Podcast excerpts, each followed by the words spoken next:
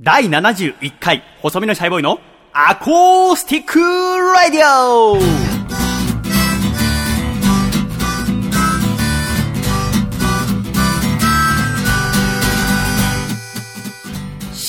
皆様ご無沙汰しております。細身のシャイボーイ佐藤孝義です。第71回、細身のシャイボーイのアコースティックレディオ。この番組は東京都世田谷区三軒茶屋にあります、私の新居からお送りしてまいります。この番組の構成作家はこの方です。どうも、笠倉です。よろしくお願いします。笠倉先生よろしくお願いいたします。お願いします。ということで笠倉、はい36度を超える猛暑日が続いておりますが、いかがお過ごし、いやー、僕は元気ですよ。元気いっぱいよ、我々は。はい。いや、実を言いますとですね、我々、なぜか知りませんけど、今日このお収録をしている8月の14日の金曜日、お昼頃でございますね。今、はい時刻は18時を目の前にしているところでございますが、なんかさっきから眠くなっちゃって。眠いです。なぜですか？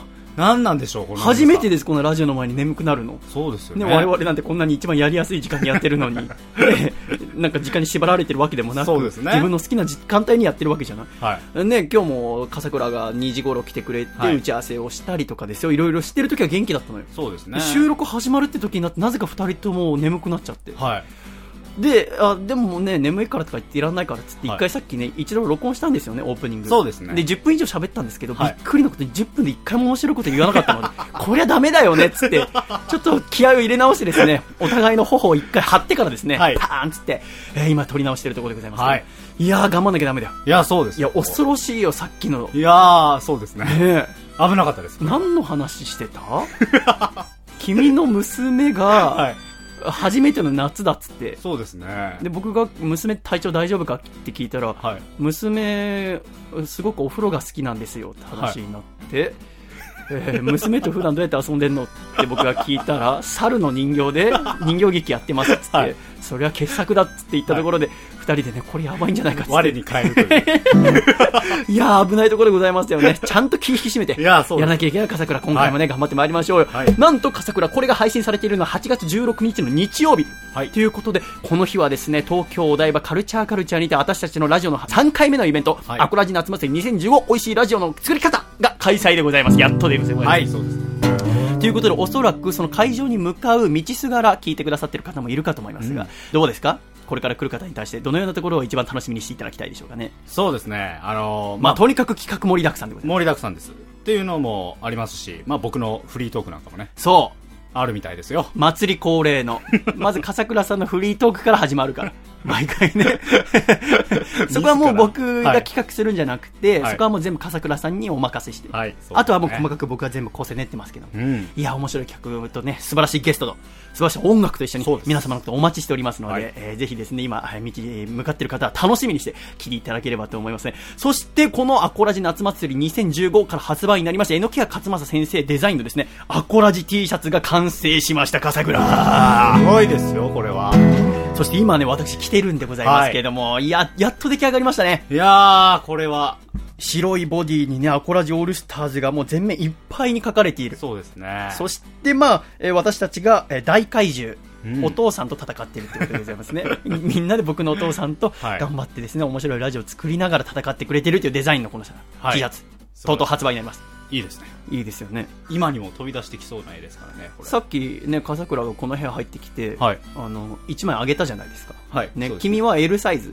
L サイズ。ね、僕は M サイズなんだけども、あげて、着るのかなと思ったら、スッとカバンの中に入れたから、なんか今日ね、一応僕、僕もはい着てたじゃないですか、最初から。あ、来てました。来てたでしょ？はい。ってことは、こう、二人でね、はいあの、T シャツ着ながら、今週はお送りしてますって感じにすれば、なんかこはい。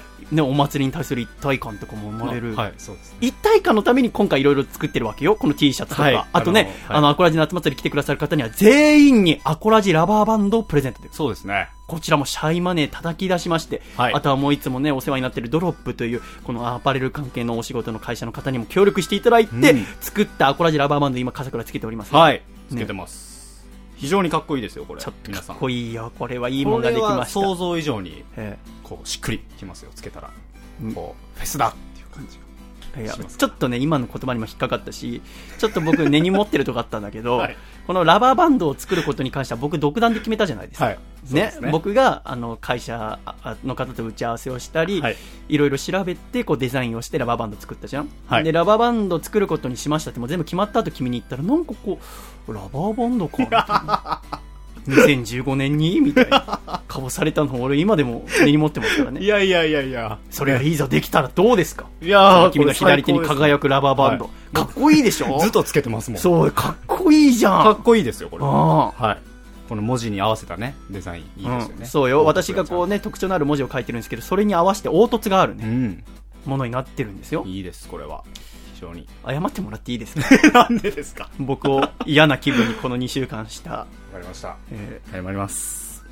あの、嫌な気分にさせてしまって、本当に、ごめんちゃいな絶対許さへんなオッケー。決まった。取り直す？どうする？いや取り直す。大丈夫だと思いますよ。もう大丈夫ですか、はい。何回やっても同じものしか作れない感じが。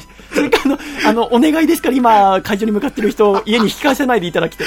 えー当日は万全の体調でやりますから、私。そうですね。えーもう結構ね、早めにいろいろ準備してますから。はい。ちょっとお願いだから帰らないでください。であとはまあ、ね、まだ、あの、イベント自体は12時半開始でございますから、はい。もし間に合うよという方はですね、もうお急ぎ、今のも、もうスッと来ていただけばそうです、私とお待ちしておりますので、お台場で楽しいことしましょうね。えー今週1週間、いろんなことがございました。先週のアコラジ第70回はお笑い芸人の永田圭介さんにはい。お越しいただいて恋愛相談に乗りましたが、笠倉、いい回でございましたね。すごかったですね私、久しぶりに自分でも何回も聞いちゃった。ただ、僕は面白かったんだけど、なんか、あー理解できない人もたくさんいるみたい。うん。でも、まあはいでも、あの、僕らも、僕らの思ってることを言ってるよ、嘘つかずに。ただ、それが正解だとは、僕も中田さんも思ってないから、なんか、そ僕らの、こうね、いわゆる恋愛関係においての末端の人間の二人のたわごとを楽しんでいただければ、いいことで ございまして。ねはいだから、あのー先週言わなくて悪かったなと思ったら、高校生とかの子もね、はいえーいろいろ聞いてくださってる方多いんだけども、はい。まあ、反面教師にして、うんいただいて、えー聞いていただければと。あれをちょっと教科書として使ってしまうと、はい。えーあなた方の青春が薄暗くなってしまう可能性があるから、ちょっとそこだけ気をつけていただいて、えーで、また永田さんお越しくだされば嬉しいなと思いますね。ですね。で、先週ね、その収録が終わった後、だから1週間前でございますから、8月の7日だね、8月のはい。そう7です日ね。収録が終わった後、深夜2時から、秋葉原ディアステージにて笹かまりすこさんの生誕イベント31時間ディアステで喋ってまいりましたこれは笹かまりすこさんの生誕イベントで31時間ずっと秋葉原ディアステージを営業するという。このイベントで私は深夜2時からトークショー深夜2時ドッキドキもんだったねはあ。うんでも、あの、アコラ実行の方も来てくださってて、ちょっと心強かったでございますけども、で、そのイベントが終わりまして、8月10日の月曜日にはね、私、去年に引き続き、逗子海岸行ってきました。あ、えー、再び。そう。去年ね、え笹川リスコさんと福田博さんと竹下幸之助さんとそうですね4人で逗子行ってきたんですけども、あれはね、8月の結構末の方だったと思うんだけど、今回8月10日に行ったら、まあ、ね、一番のあシーズンということもあって、去年のね、3倍ぐらい人いたかな浜辺たくさん埋まってて、去年に引き続き、浜辺で音楽流したり、お酒を飲んだりしてはいけないんだけど、ルールちょっとずついろいろ変わりながら、うんで、海行ってね、でも日もすごく出ててよかった。はあ。海水浴行こうとかあんま思わない。いや、行きたいですけどね。そうでしょ？はい。何したい？山、海、どっち？僕は海ですね。海行きたいんだはあ、そうですか。い。行ったね？ね、はしゃぎたいです、ね。行ったね？はい。なんか、私はこの海すごく楽しかったの。はい。ただ、やっぱ日差しの下でいるって結構疲れちゃって、うんそれだけでね、。結構なんか体がまだ重いままなんだけど、はい。その一緒に行った竹下幸之助君、去年に引き続きが、相当楽しかったらしくて、うん。二十歳になって初めて海行ったから、ああ、そうですよね。今年あと2、3回行きたいって言ってたんですよ。だから、あの、笠倉ぜひ僕の、か、可愛いっちゃなんですけど、行って一緒にに若者同士で やってきたらどうですか。やっぱでも、竹下幸之助くんはね、プロレスラー、ディリティプロレスのスーパースターですけど、はい。なぜか知んないけど、日体大の、日本体育大学の今2年生だから、はい日体大の競泳水着で浜辺を歩くええあの竹下君はちょっと潔癖症のところがあっていわゆるあのなんていうのハイビスカス柄みたいな膝下ぐらいまであるさはい。水着一般的なやつあるじゃない、はい。あれだと海に入るとあと彼らプロレスごっことかやるから浜辺で。うん。あと海の中で。なんかこう泥がポケットとかに入るの。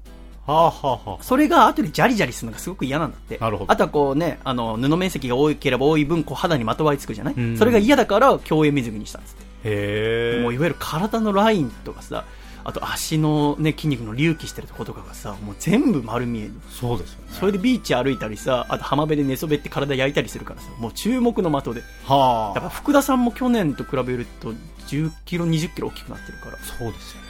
ちちょっと異様だった。ぱり一般の方が見たら、うん。でかっ！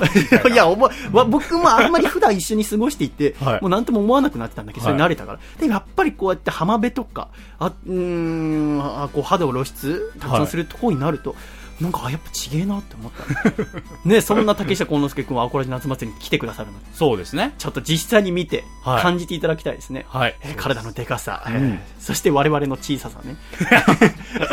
そんなところもありましたけれども、えーそして8月11日の火曜日は神宮花火大会がございました。はい。これ笠倉見たんでしょ？見ましたね。君の会社の事務所から？そうですね、事務所からちょうどイチョウ並木が事務所どののあたりの？青山だ青山ですね、青山一丁目あたりです。どうでしたか？花火非常に良かったです。初めてあそう、まあ東京の花火っていうのをちゃんと見たことがなかったんです。ん。だからすごいいい思い出になりました。あそうですか、それはなんか娘と嫁も連れてったらしいです。それで、まあ事務所の方にちょっと挨拶娘初めての花火、初めてですね。どんな顔するの？0歳の女の子の花火でも、娘テンションが上があって、そう。あの、言葉は喋れないんですけど、花火がバーンって上がるじゃないですあ。か。そしたら、わーって叫ぶんですよ。なんか、すごいこう、手、手でこう届くみたいな、あなんかジェスチャーしながら、わーってずっと叫んでました。ね。あそうなんだ。なんか喜んでました。ああ大きな音とかじゃあ怖がるというよりは楽しむタッチの。そうですね。楽しんでましたへね。え娘か。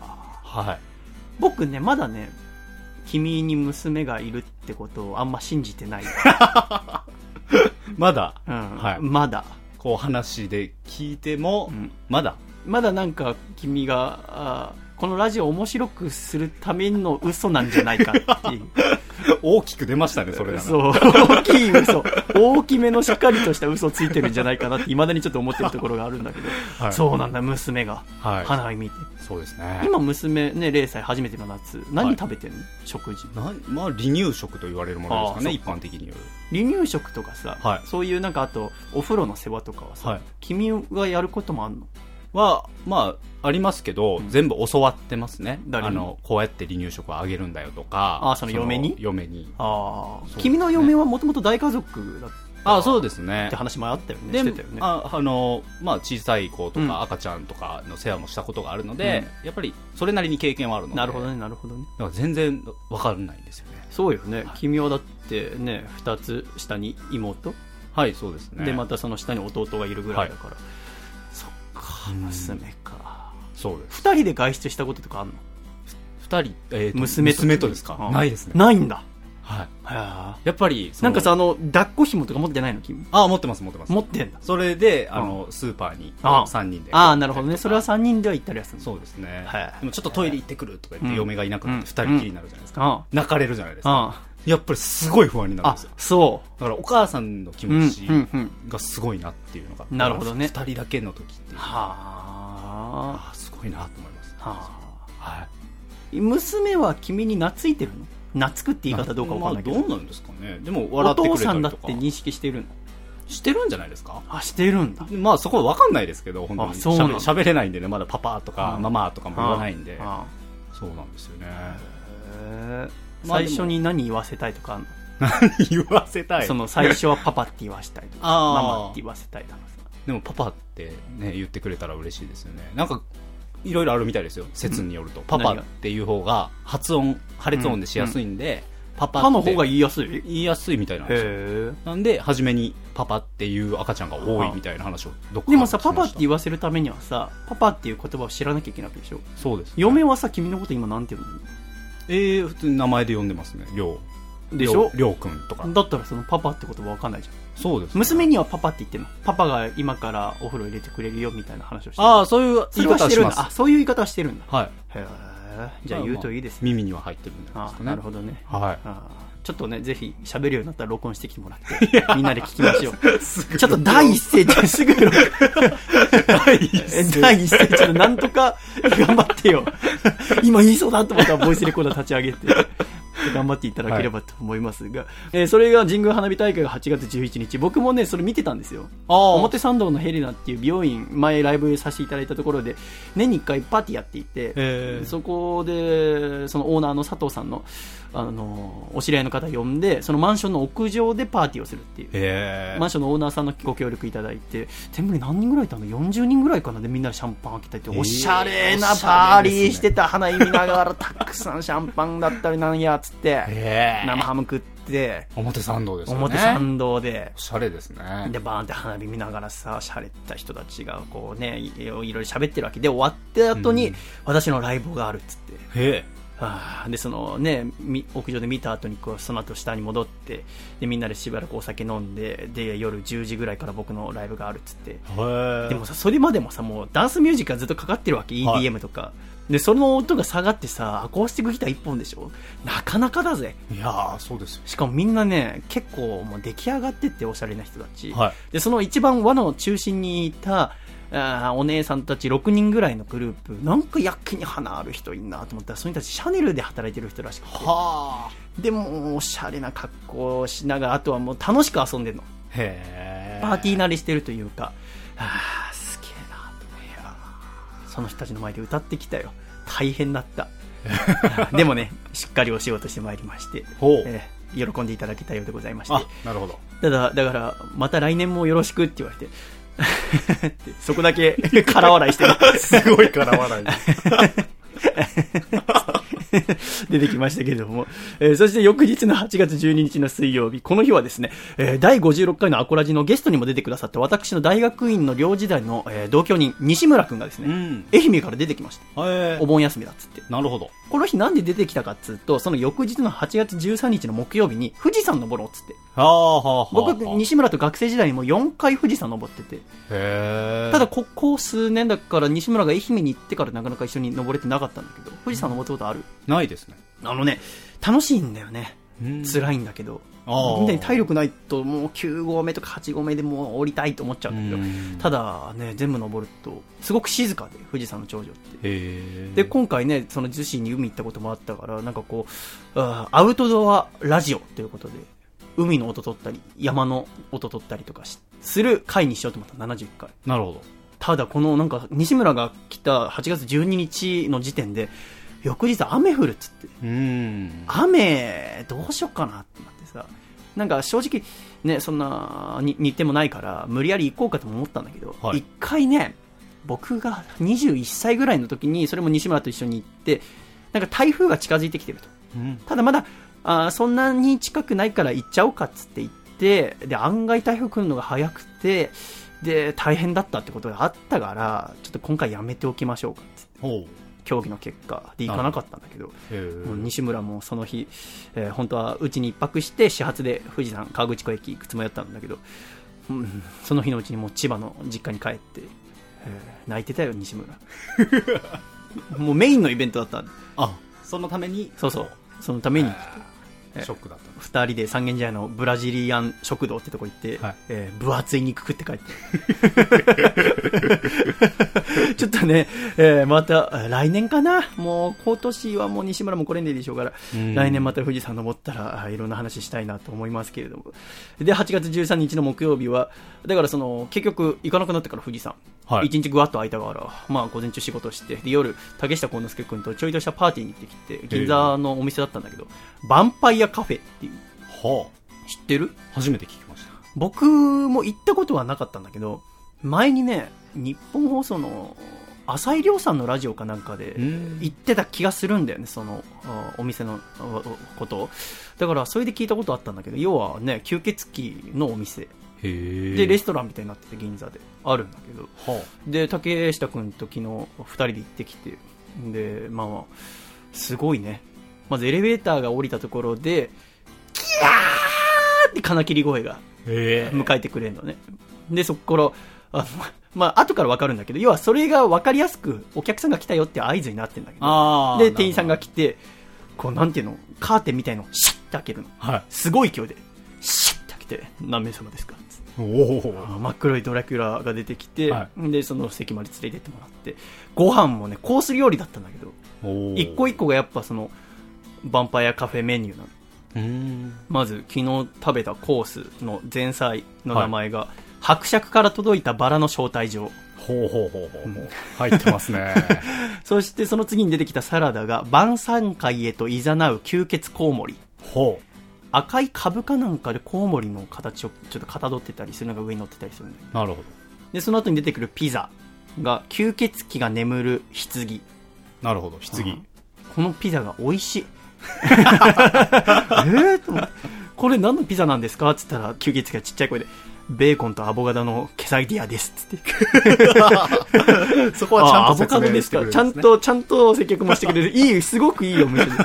で、その後のパスタが、咲き乱れ舞い上がるバラの花っていう。ほえフジッリツナとレタスのアーリオオーリオっていう料理らしう。いね。ほうほうほうほ美味しかった。で、メイン、お肉が、拷問により死した犠牲者。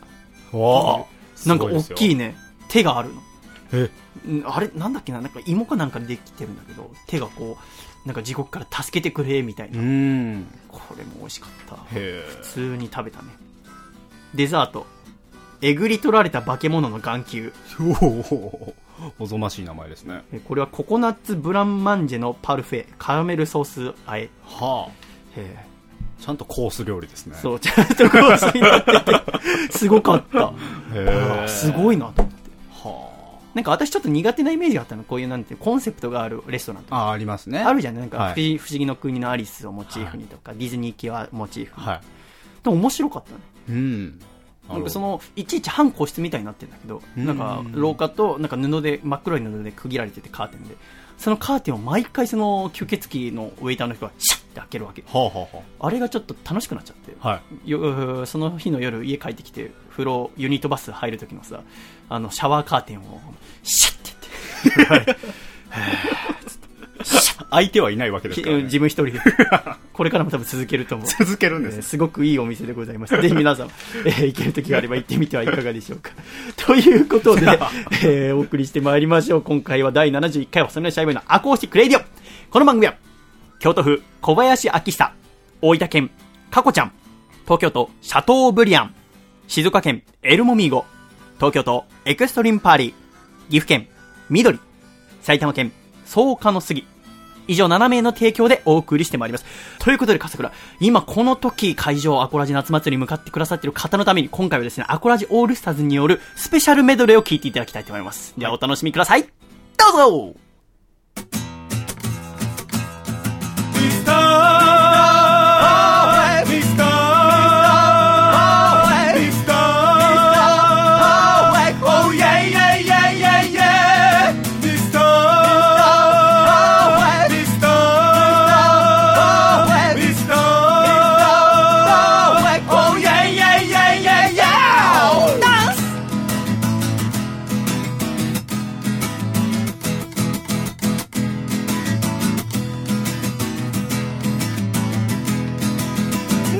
ノースコダライナ今日も笑顔で満ち溢れてんだ。だってこの街ではミスターが平和守ってくれてんだ。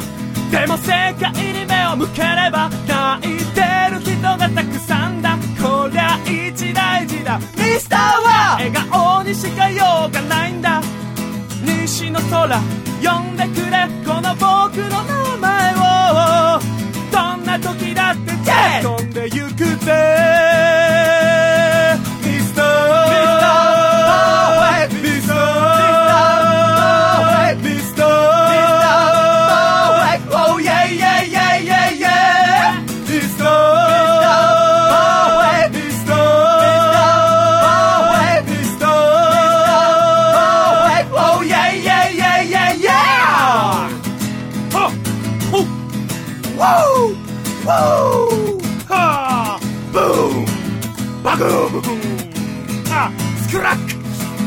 幼い頃の僕は病気がちでよく寝込んだ。驚かせたかな。ミスターは完璧なんかじゃなかった。だが世界は求めていた。ニューヒーローを探していた。だから立ち上がった。ミスターは涙を見過ごせなかった。有事の際は呼んでくれ。この僕の名前を。どんな時だって。飛んでゆく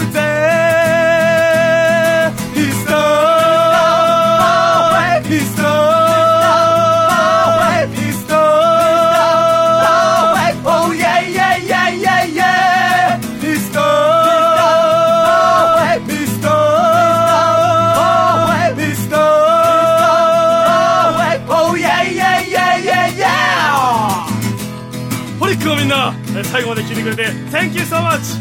辛い時悲しい時強大な悪と戦わねばならない時はこの曲を聴いて勇気を出してくれ。右のミスターパンチ左のミスターパンチ。そしてとどめはパーフェクトブレックスでスリーカウントだ。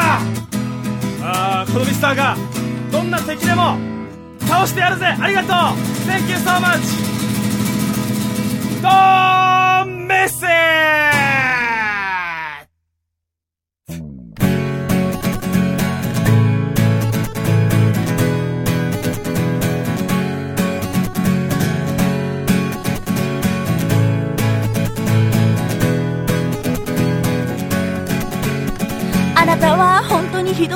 子だったわ上辺だけきちんと綺麗なふりをしてそばにいてほしい時いつもあなたいなかったわ。どこで酒を飲んでたかなど知らないわ。相談しなかったけど私決めたんです。明日の朝荷物まとめて出て行きます。理由なんて律儀に言うもないけれど少しくらい仕返ししてあげたいから。そんな気させてもらうわ。これで愛子でしょうかあなた相手に涙流すのは少しもったいなすぎる。そんな気させてもらうわ。本物の涙は。一人ぼっちの夜に枯れ果ててもう少しも泣こうじゃないわ。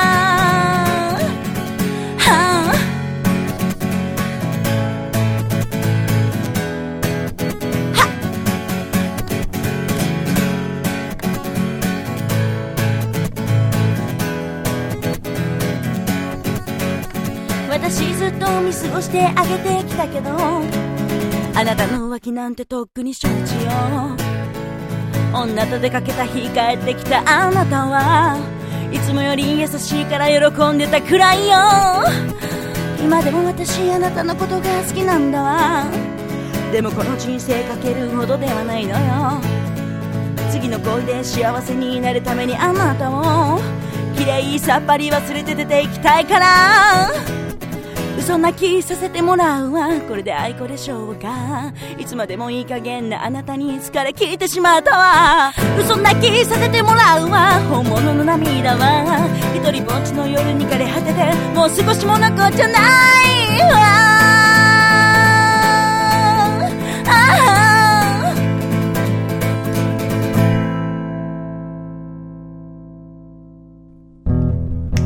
男竹下10代最後の心意気。全身全霊で歌に込めさせていただきます。聞いてください。戦いの日々生きる。男に安堵はいらぬ。食べて眠って体鍛えて今日も星が綺麗。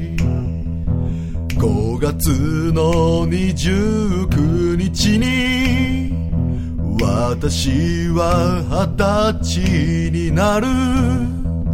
何が始まり終わるか知らぬが今日も星が綺麗。ああワの人生も20年か。長いようで短かったの。これもみんなのおかげや。この20年の人生に一片の悔いなしや。どうか。ルルルル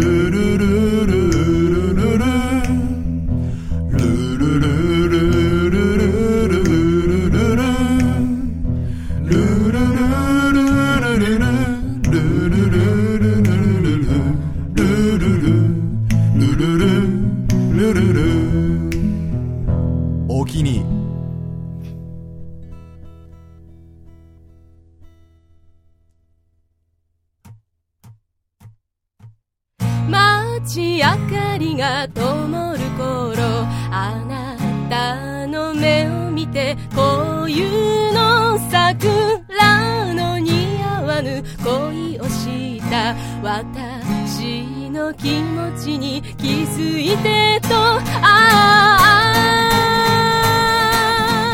ああああああああ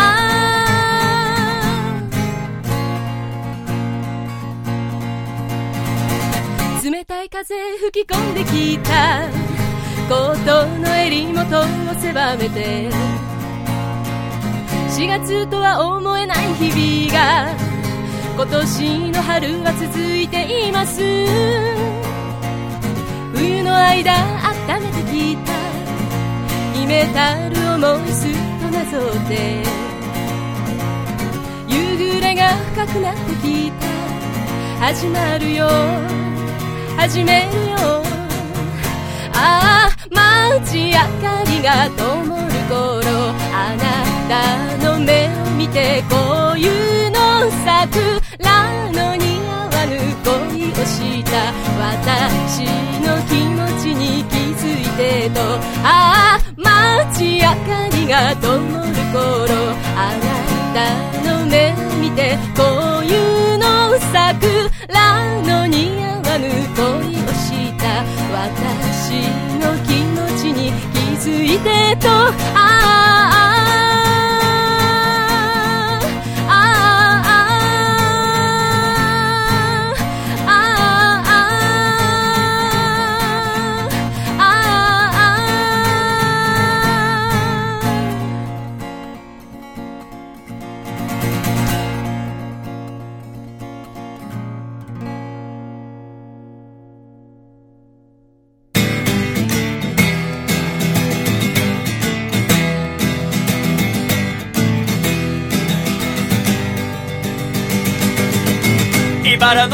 をくぐり抜け。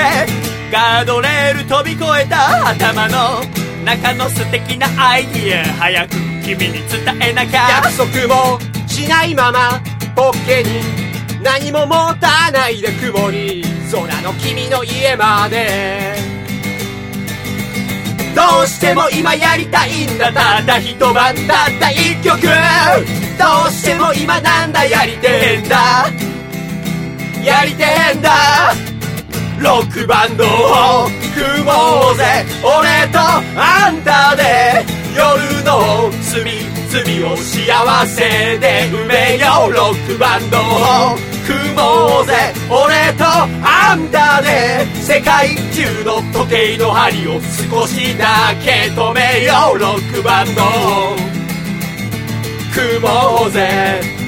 俺とあんたの二人で。おや？どうしても今やりたいんだ。たった一晩たった一曲。どうしても今なんだやりてえんだ。やりてえんだ。えのきや勝正ロックバンドを組もうぜ。俺とあんたで夜の隅々を幸せで埋めよう。ロックバンドを組もうぜ。俺とあんたで。世界中の時計の針を少しだけ止めよう。ロックバンドを組もうぜ。俺とあんたの二人で。Oh yeah!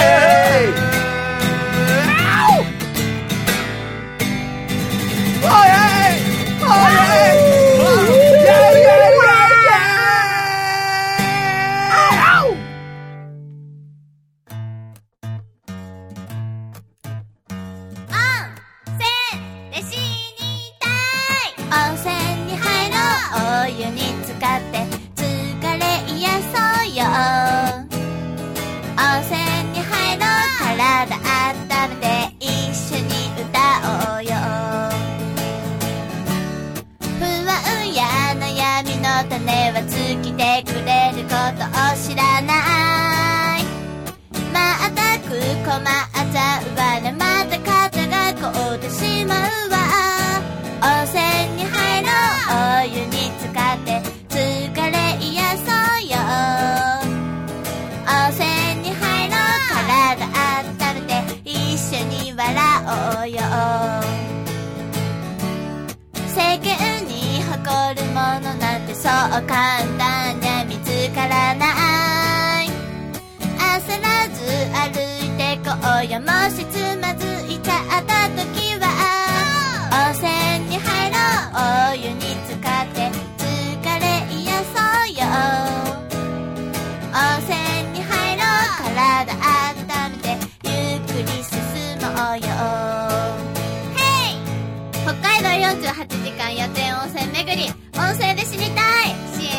ださった皆さん、支えてくれたスタッフの皆さん、ありがとうございました。たくさん予定晴れてみゆは幸せでした。それでは入った温泉一緒に振り返ってみようふんべ海浜温泉、川又温泉、馬券温泉、お猿の湯、吹上げの湯、ダム下の湯、ピラの湯、目の子の湯、チニカの湯、崖下の湯、テムジンの湯、鹿の湯、夫婦の湯、網走あー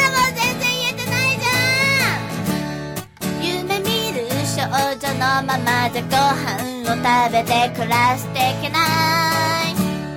でも今は目の前の大好き抱きしめていたい。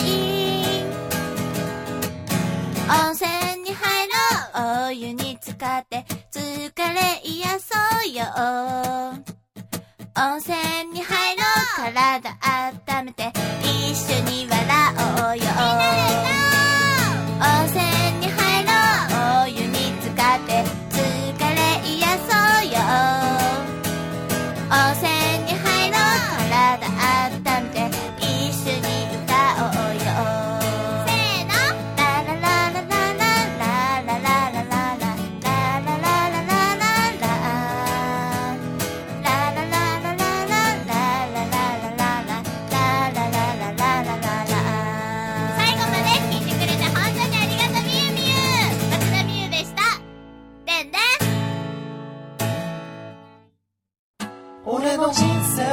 た。人生をかけた。人生をかけた。人生をかけた。人生のスタートです。見送りに来てほしいよ。君の人生をかけた。人生をかけた。人生をかけた。人生をかけた。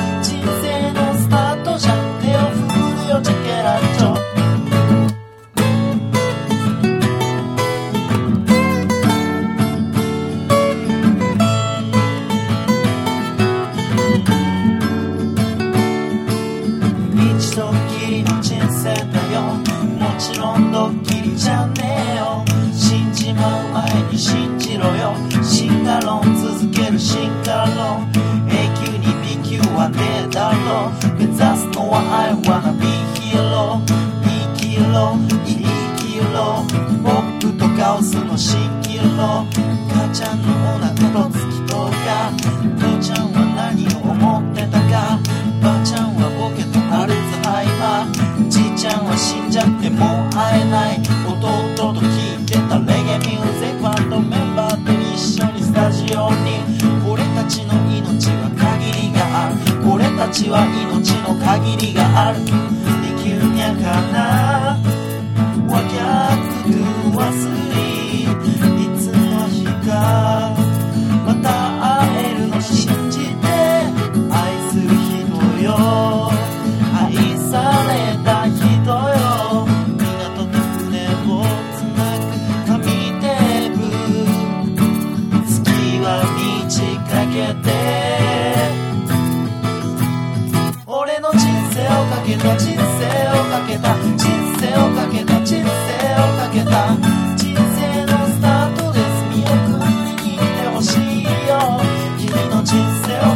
人生をかけた。人生をかけた。人生をかけた。人生のスタートじゃ手を振るよジャケラッチョ俺は人生をかけて。人生をかけて。人生をかけて。人生をかけて。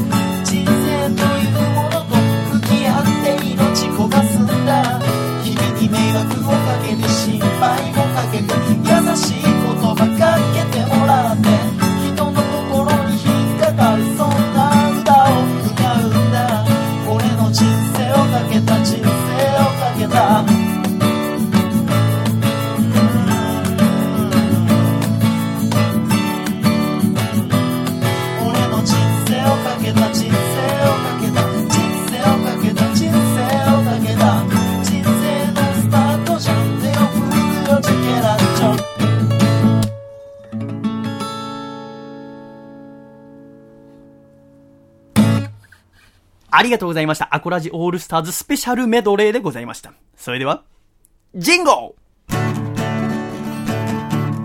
大阪府、ラジオネーム、私の傘だけありませんさんからいただいた、細身のシャイボーイがお父さんと仲直りする方法。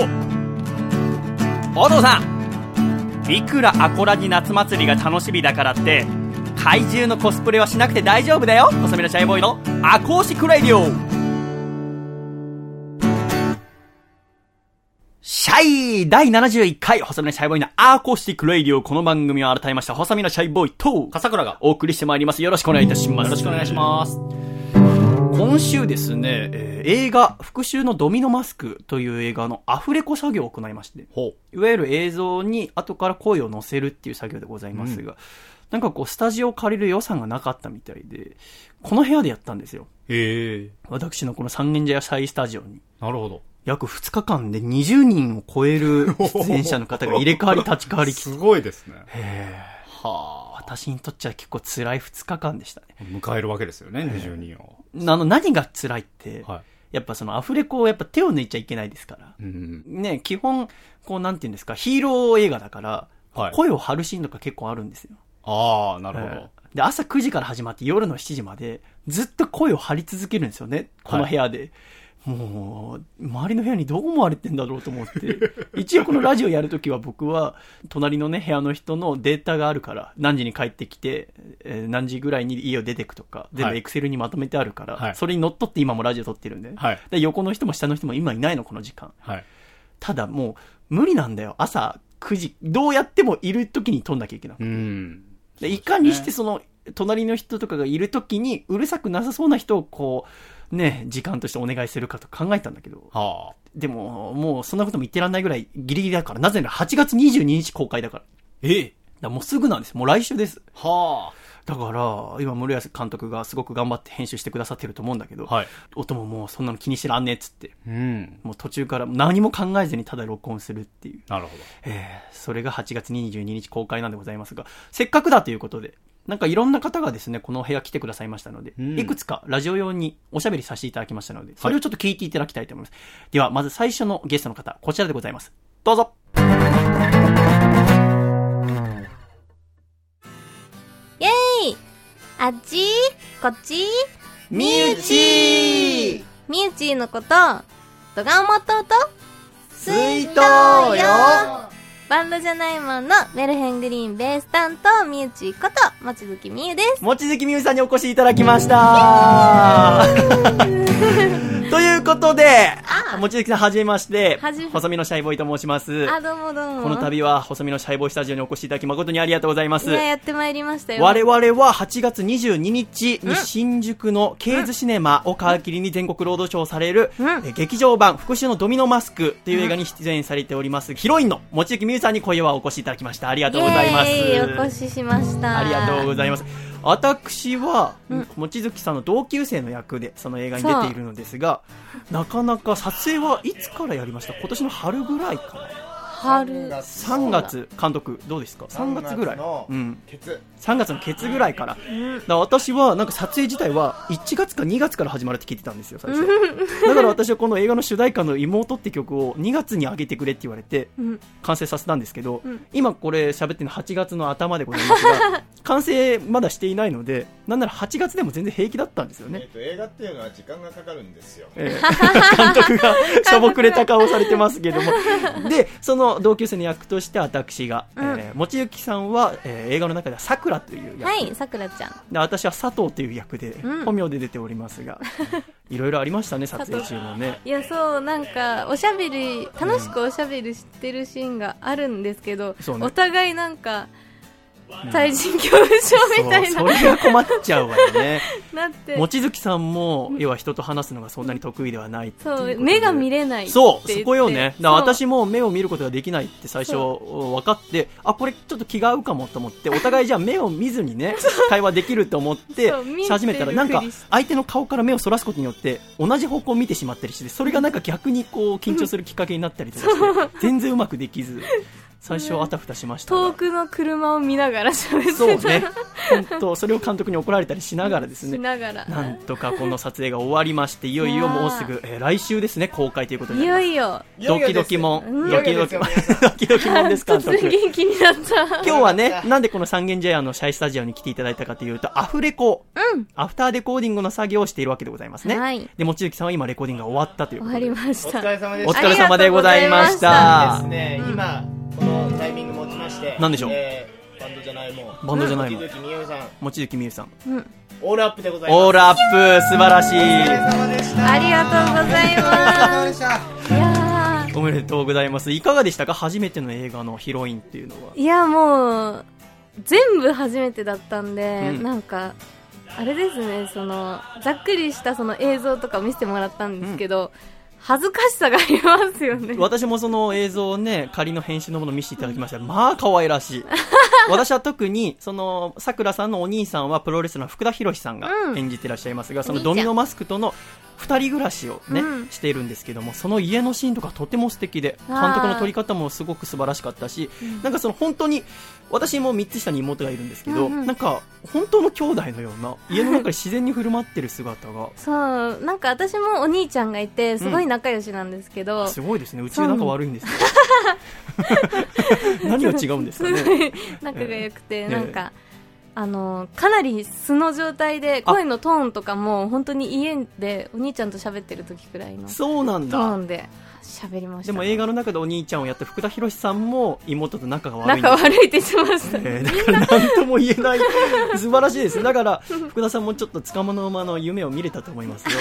お兄ちゃんには映画館に行ってもらおうと。思そう。うん。身内のお兄ちゃんはどこにお住まいなんですかお兄ちゃんは名古屋にいるので名古屋。ひ確か。名古屋果たしてどうなんですかね。まだ発表はされてないまあと思うんですおが、ないのか。そらくこの後全国いろいろ回っていく途中で名古屋ももしね愛知公開したらお兄ちゃんに見ていってもあらってると思いますんでね、楽しみでございますい見てもらおうそう映画の中ではねうシャイボーイともちさんがどのように会話をしているのか本当ですよ結構和気あいあいとした会話をするシーンがあるんですよねそうでその映画の中では音声は載ってないんですけど、うん我々がこう楽しく団らんしながら歩いてくださいっつって、でも目は見てないですねよ、お互いの夕飯何食べたいって話うんをして全く気が合わないんですねそう鈴木さんと私が、そうえーそこでああと思いながらですね。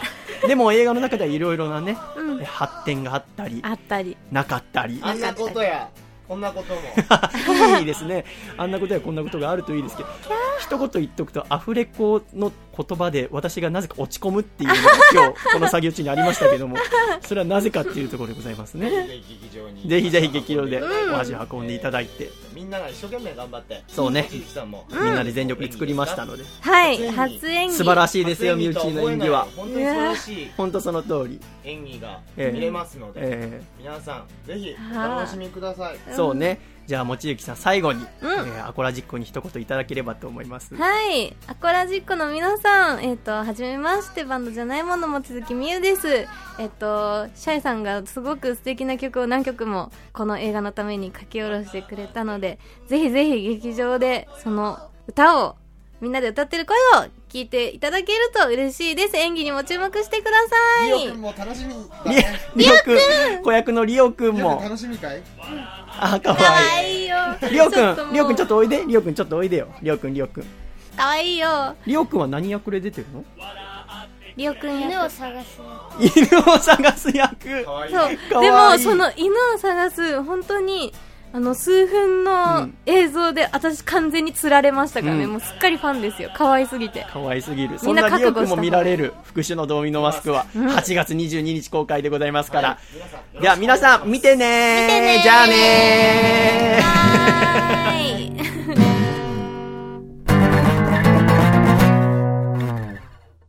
ーはーい。ありがとうございました。もちづきみゆさんの音源聞いていただきました。可愛らしい声ですね。いやいいですねいいですね。はいなんかこう、我々のラジオ、まあ、先週が先週だったってこともありますけども、基本女の子の声を聞くことはないので、はい。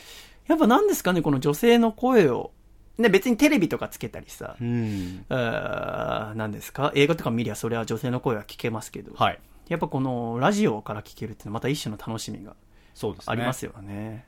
どんな、ね、はい表情で喋ってるんだろうとかね。そうだね想像しながら聞けるんでまあそうだね。癒されますね。えーで、最後に出てきた、また可愛い声が聞こえましたね。女の子じゃありませんが、リオくんという子役の男の子。はい。この子もですね、ちょっと、すごくいい子なんです。もう結構長いこと付き合いがあって、ちょこちょこ一緒の PV に出たりしたこともあるんだけどそう、リオくんも来てくださったので、はいちょっとリオくんと二人で喋ってみた音源聞いてください。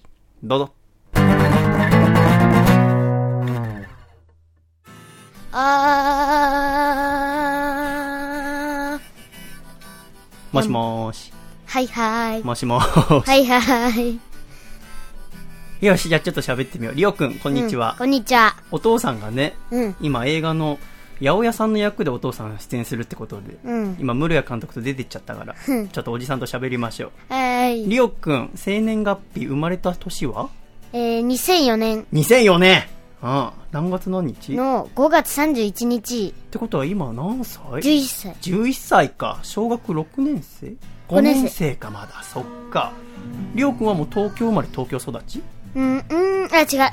違うんだ。埼玉。あ、そっか、さっきおばあちゃんちとか言ってたもんね。そっか、そっか。で、今住んでるのは東京だもんね。そっか、そっか。3回引っ越した。そんなに引っ越したの？今まで。あ、2回。2回か。埼玉から東京に来たりとか？そう。あ、そっか、そっで、か。今度また引っ越す。あ、そうなんだ。あ、そっか、そっか。それはどこに？東京に？うん、あ、そっかほ。ぼ目の前。あ、ごめんなさい。あ、そうなんだ。近くに。じゃあ転校とかしなくていいんだ。うんあ、よかったね。だからね、学校から30秒近くなったみたい。あ、そうなんだ。本当に、じゃあ、本当に？ちょっとだけ移動した。あ、そっかそっか。学校は今、夏休み？夏休み。どう？夏休みは？大変。大変なの？なんで？塾とかがある夏期講習。夏期講習か。うんえ、りょうくんは中学受験するの？あ、しない。受験はしないんだ。でも、あの、日々ね、ちゃんとお勉強できるように塾行ってるんだ。夏期講習か。夏期講習って大体昼間にあるの？昼間。昼間か。昼間から2時50分まで。そんな長いことやるんだ。あちゃーじゃあなかなか大変だったりするんだ。いや、あ、お客さんだ。お、お、ちょっと待ってお疲れ様です。とんでもないです。はいお入りください。今、村屋さん、あの、ちょっと、ちょっとだけ撮影できます。一緒に。あ、お上がりください。昨日ありがとうございましありがとうございましたえ。あの、えっと、子役のリオくんっていう男の子。あいちさんそうなんです。じゃあ、お座りください。よろしくお願いします。しますすごい。こんなところで。あ、じゃあ、の奥のソファーに。はいすいませんあ、こちらに。すいませんはいえー、すごい細身の部屋ですか？そうです。そうなんです。どうぞ、りょうくん、座っていいよ。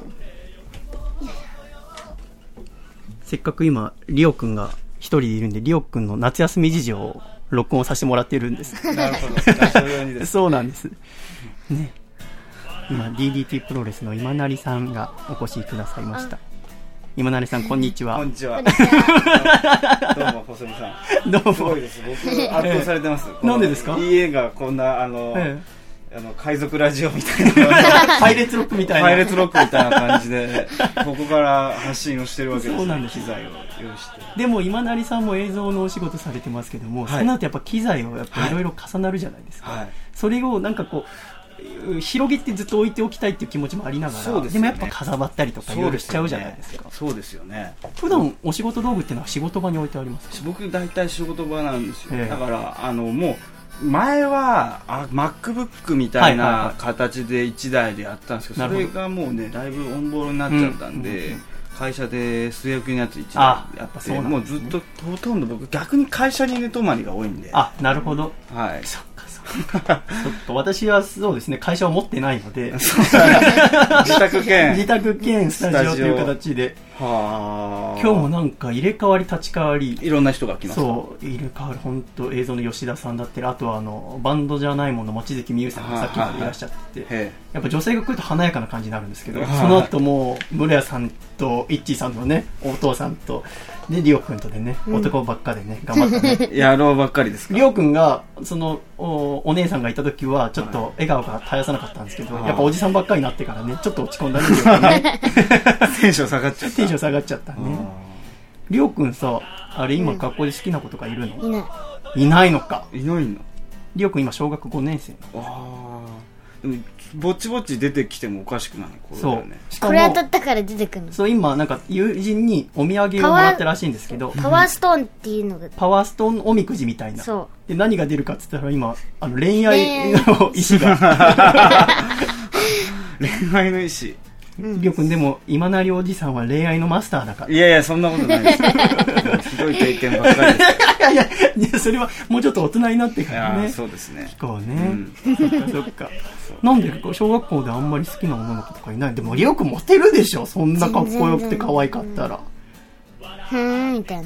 あ、そうなの？へえ、いいな。小学5年生の頃、今成さん何してましたか？小学校5年やっぱねスポーツとかさされスてました？ポーツはもうあの週2回の水泳教室だけ私も同じです。水泳だけ逆、にあのねメインはやっぱもう僕の頃は、えやっぱ J リーグが開幕。だったんでもうとにかくサッカーの人口が一番増えてましたはあ。ただあのもちろん僕もそのベルディの帽子とかはいかぶってたりしてたんですけど、なんかね結局ねサッカーをやる側になならなかったんですよ、うんうん要するにサッカーをやる側っていうのも圧倒的に やってしまえば絶対モテモテとかそ、のクラスのメインストリームの、その連中の仲間入りっていうのはあるんだけどそうですね。必ず僕ってそのそのサッカーをやる側には決して回らなかったんですよ。はいはい。だから結局ねサッカーって競技は別にそんな興味はね、なかったんですよ。あれ何なんですかね？サッカーやってると、その、やっぱね、主流、メインストリームに感じるのは。今でもなんかそんな感じしませんか？でもどうなんだろうね。結局大人になってみると、サッカーをやってからもやってるからモテるっていうのうんがだんだん崩れてってるんですよね、確かに確かに。確かに年を追うごとにやっぱりその収入とか、うん。そうですよねの本当の本質的に面白いか面白くないかみたいなので、モテ非モテの価値っていろいろ決まってくるから、やっぱそんなそのサッカーやってるからモテるって本当にまだね狭い世界の戦いだったなと思いますけどねでもそこがね、唯一の世界だったんですよね、小学生の頃とかは。そうそうそうそうそうなんですよ球技にモテるやっぱ分かりやすいじゃないですかそうですね。見ていて分かりやすいですね。女の子がこう活躍してるとかって、うんねすごい分かりやすいものだと思うので、やっぱ水泳とかね、タイムって言われてもね、まあ競争すればまだあれですけども、そ うあとその見られるシーズンがねね夏場だけだったりとかもするんで、2、3ヶ月ですからね、なんだか。りょうくんスポーツとかは？えーっとね、2年生とかの時、サッカーよくやってて。あ、そうなんだ。うん。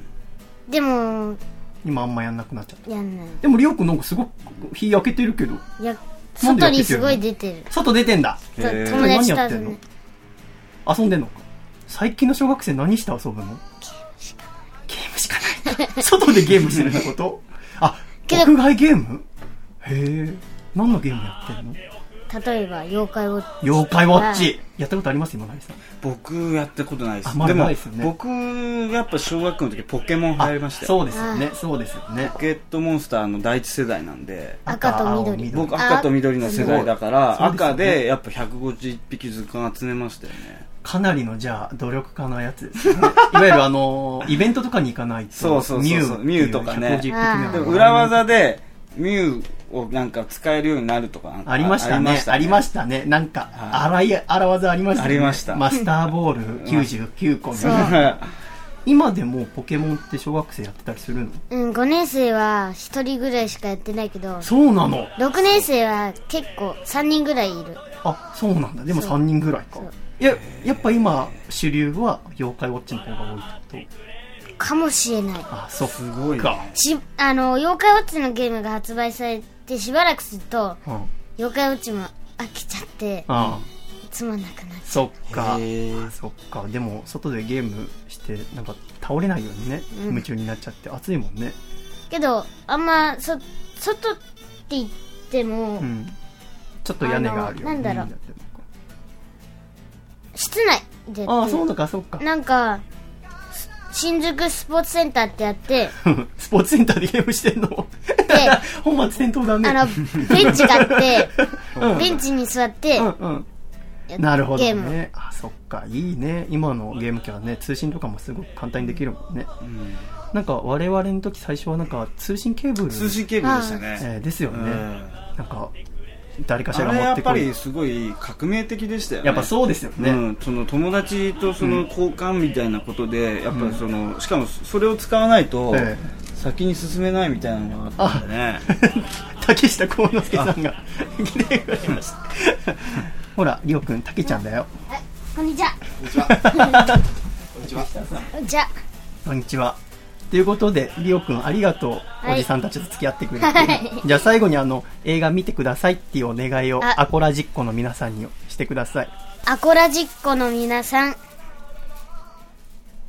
映画見てください。ありがとうございました。りおくんでした。ありがとう、りおくん。またね。はい素晴らしい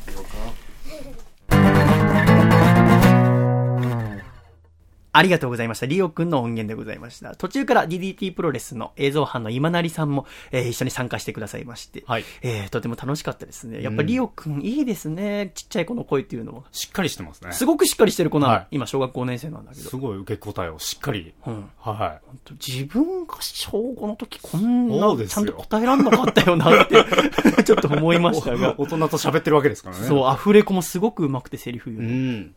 なんなら、まあ、室谷監督がこう指示出してくださるんだけど、はい一番スムーズに終わったのがリオくんかもしれない。ええすごくできる子だった。素晴らしいと思いましたね。じゃあ次行ってみましょうか。続いての方はこちらです。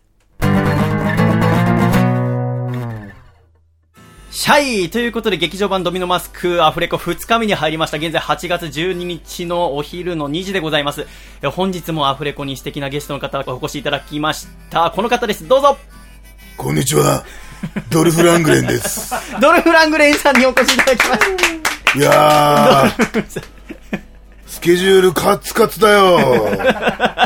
カツカツだ。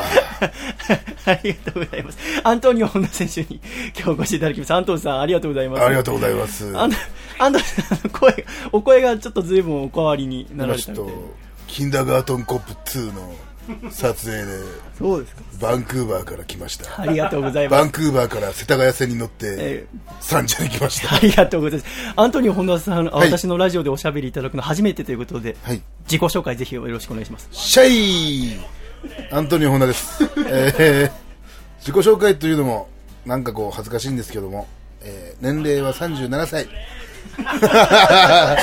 なんで笑われたんでしょうか、今。よくわからですが、日頃は、えー、バイトしてます。たまに、プロレスとかでやって、プロレスやったりしてます。よろしくお願いします。アントンさんと私は、2年前の夏に矢沢永吉のコンサートで初めて、いや、違いますよ。3年前ですか？あれ、2年前だっけ？2012年か。だったら3年前ですね。あのね、なんとかスタジアムね。横浜の日産スタジアムですね日産ス。タジアムで初めて。で。ね。アントンさんは A ちゃんのファンだからうん。っていうのもありましたけど、あの時の A ちゃんすごかったんですよ。ねえ、すごかっあの、止まらないハーハーの時に、なんか横からマフィアみたいなのが入って 入ってた。バイク乗って、で、A ちゃん車に乗って逃げるんですよ。そうそう。スタジアムの中、ペーペーペーペーみたいな。曲完全に止まってっからね、もうなんかこう、その、ハーハーの乾燥中に、そう。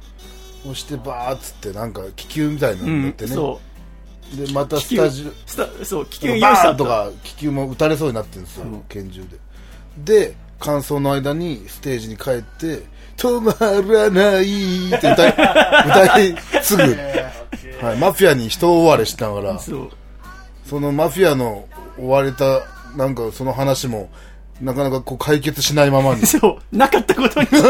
チューブラリンのまま歌が続くっていうそう最高でしたね。最高でした。はい、あれから3年が経ちました、アントンさん。いやアントンさん今、はい。劇場の版ドミノマスク、はい、アフレコ作業中お疲れ様でした。がありがとうございます。アントンさんは何役で出演なされた私は、えっ、と、スネークですね。スネーク役で、はい。ぜひリスナーの皆さんに見どころなどあれば教えていただきたい、はいお願いします。アントンさん的な見どころ。そうですね。まずやっぱ望月美美さんが可愛らしいですね。あの私身内とちょっとだけあのセリフのやり取りをすることがあるんですけど、ありますね。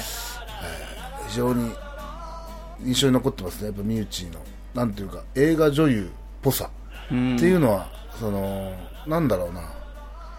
まあ普通に演技がうまいんですよ。なそうですね。物おじしない、でなんかこうポッとの100で出してくる感じ、ありましたね。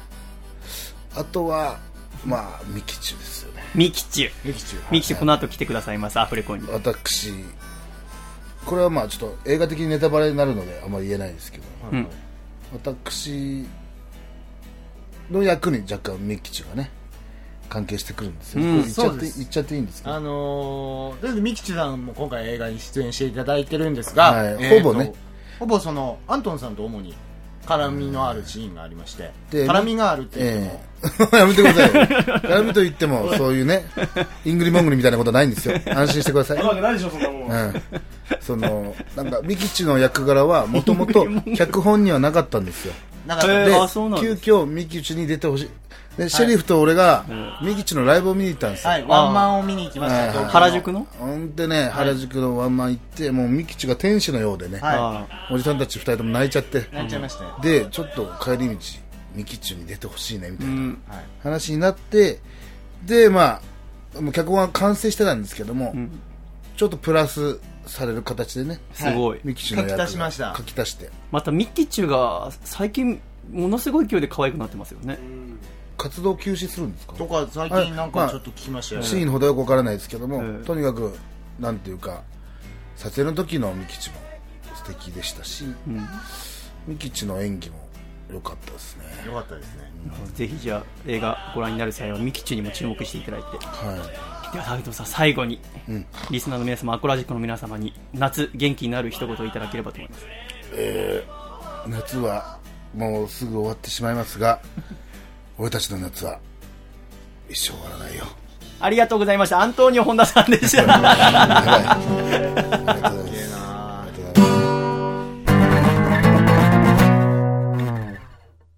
ありがとうございました。アントニオ本田さんの音源をお聞きいただきました。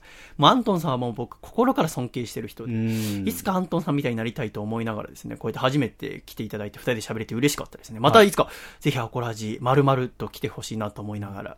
ということで、お送りしました、もちづきみゆさん、リオくん、アントニオ本田さんときっと、いよいよラスト、はい聞いていただきたいと思います。最後は、この人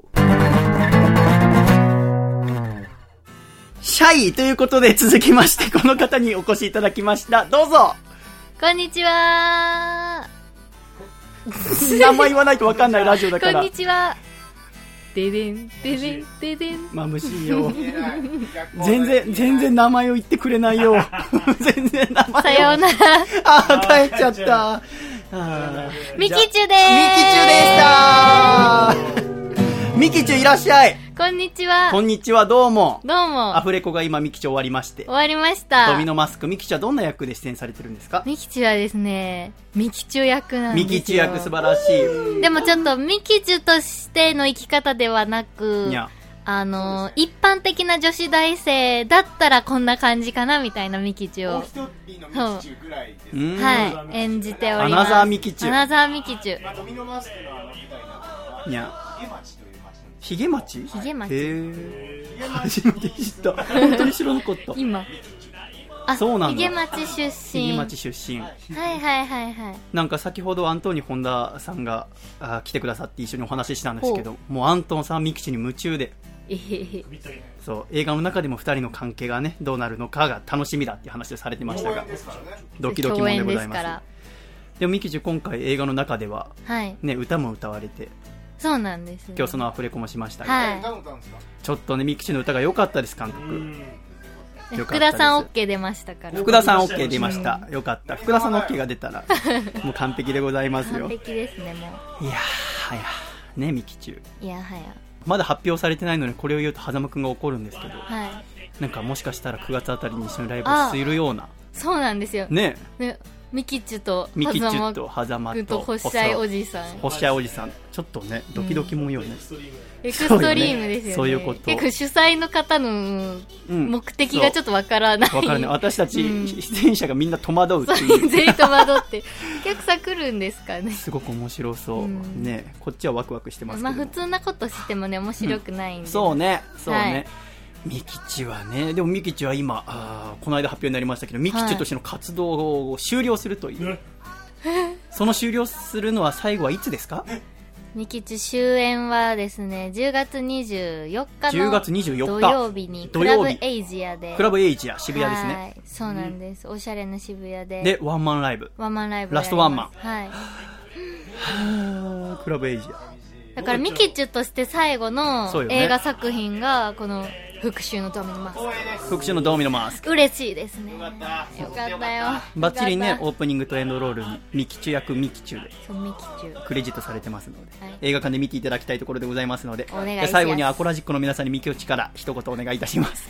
えー皆さんこれからも星いおじさんと仲良くしてあげてください。よろしくお願いいたしますミキチュでしたありがとう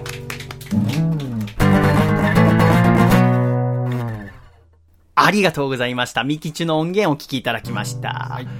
ということで最後、ちょっとお話ありましたが、来月ですね、私と狭間律志くんとミキチュのスリーマンが下北沢で行われるこれもちょっと楽しみなんですよね。はいミキチュ、そう、活動休止がもう決まっていって、10月の24日で休止ということなんですけども、ちょっとですね、その前に9月の末、一緒にライブできるの楽しみにしておりますし、何よりも8月22日には、新宿、ケーズシネマを皮切りに映画ドミノマスクが公開されていきますので、ぜひ皆様、お足をお運びいただければと思っております。えー完成楽しみにしていてください。ということで、では一曲お聴きいただきたいと思います。細身のシャイボーイで、ドミノマスクのテーマ。戦いの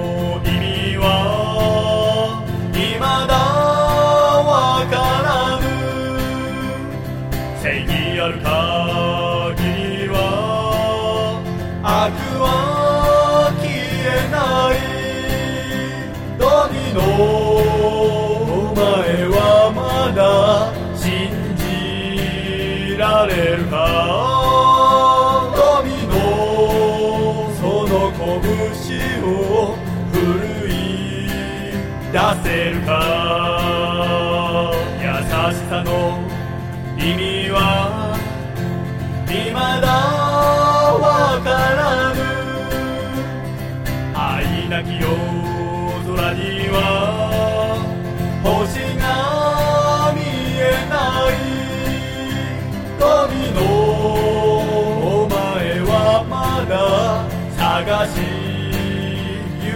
波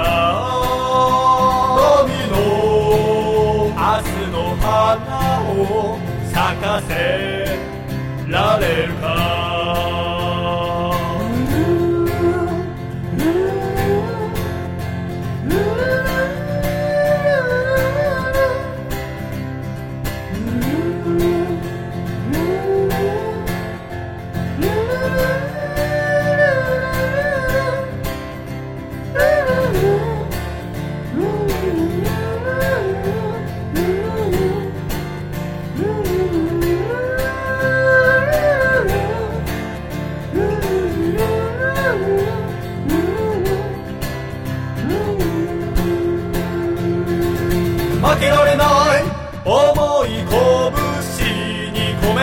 たくない。打ち込むのさ。熱き瞳の奥に燃える。炎仮面に隠して。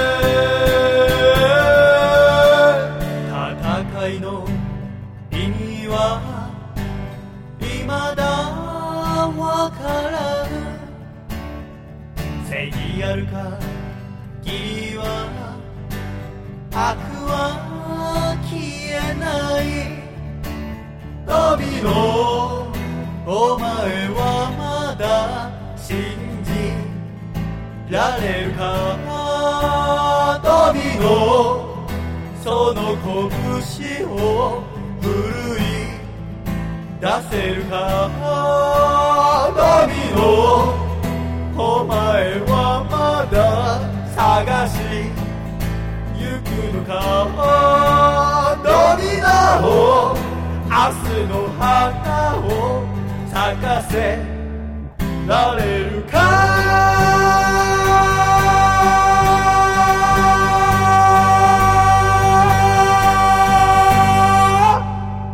ありがとうございました。ドミノマスクのテーマお聞きいただきました。それでは、コマーシャル。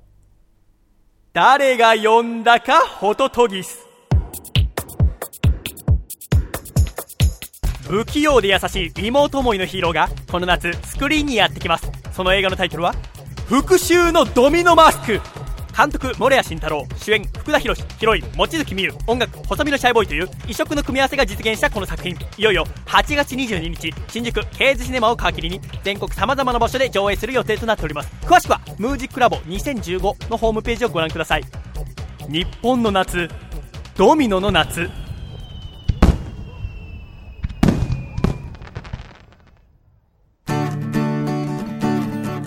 山梨県。ラジオネームこもはかさんからいただいた細身のシャイボーイがお父さんと仲直りする方法。お父さん今年の夏の笠倉はあんまり匂わないんだよ。成長だね。細身のシャイボーイのアコースティックライデオつれづれなるままにアコラジライフ。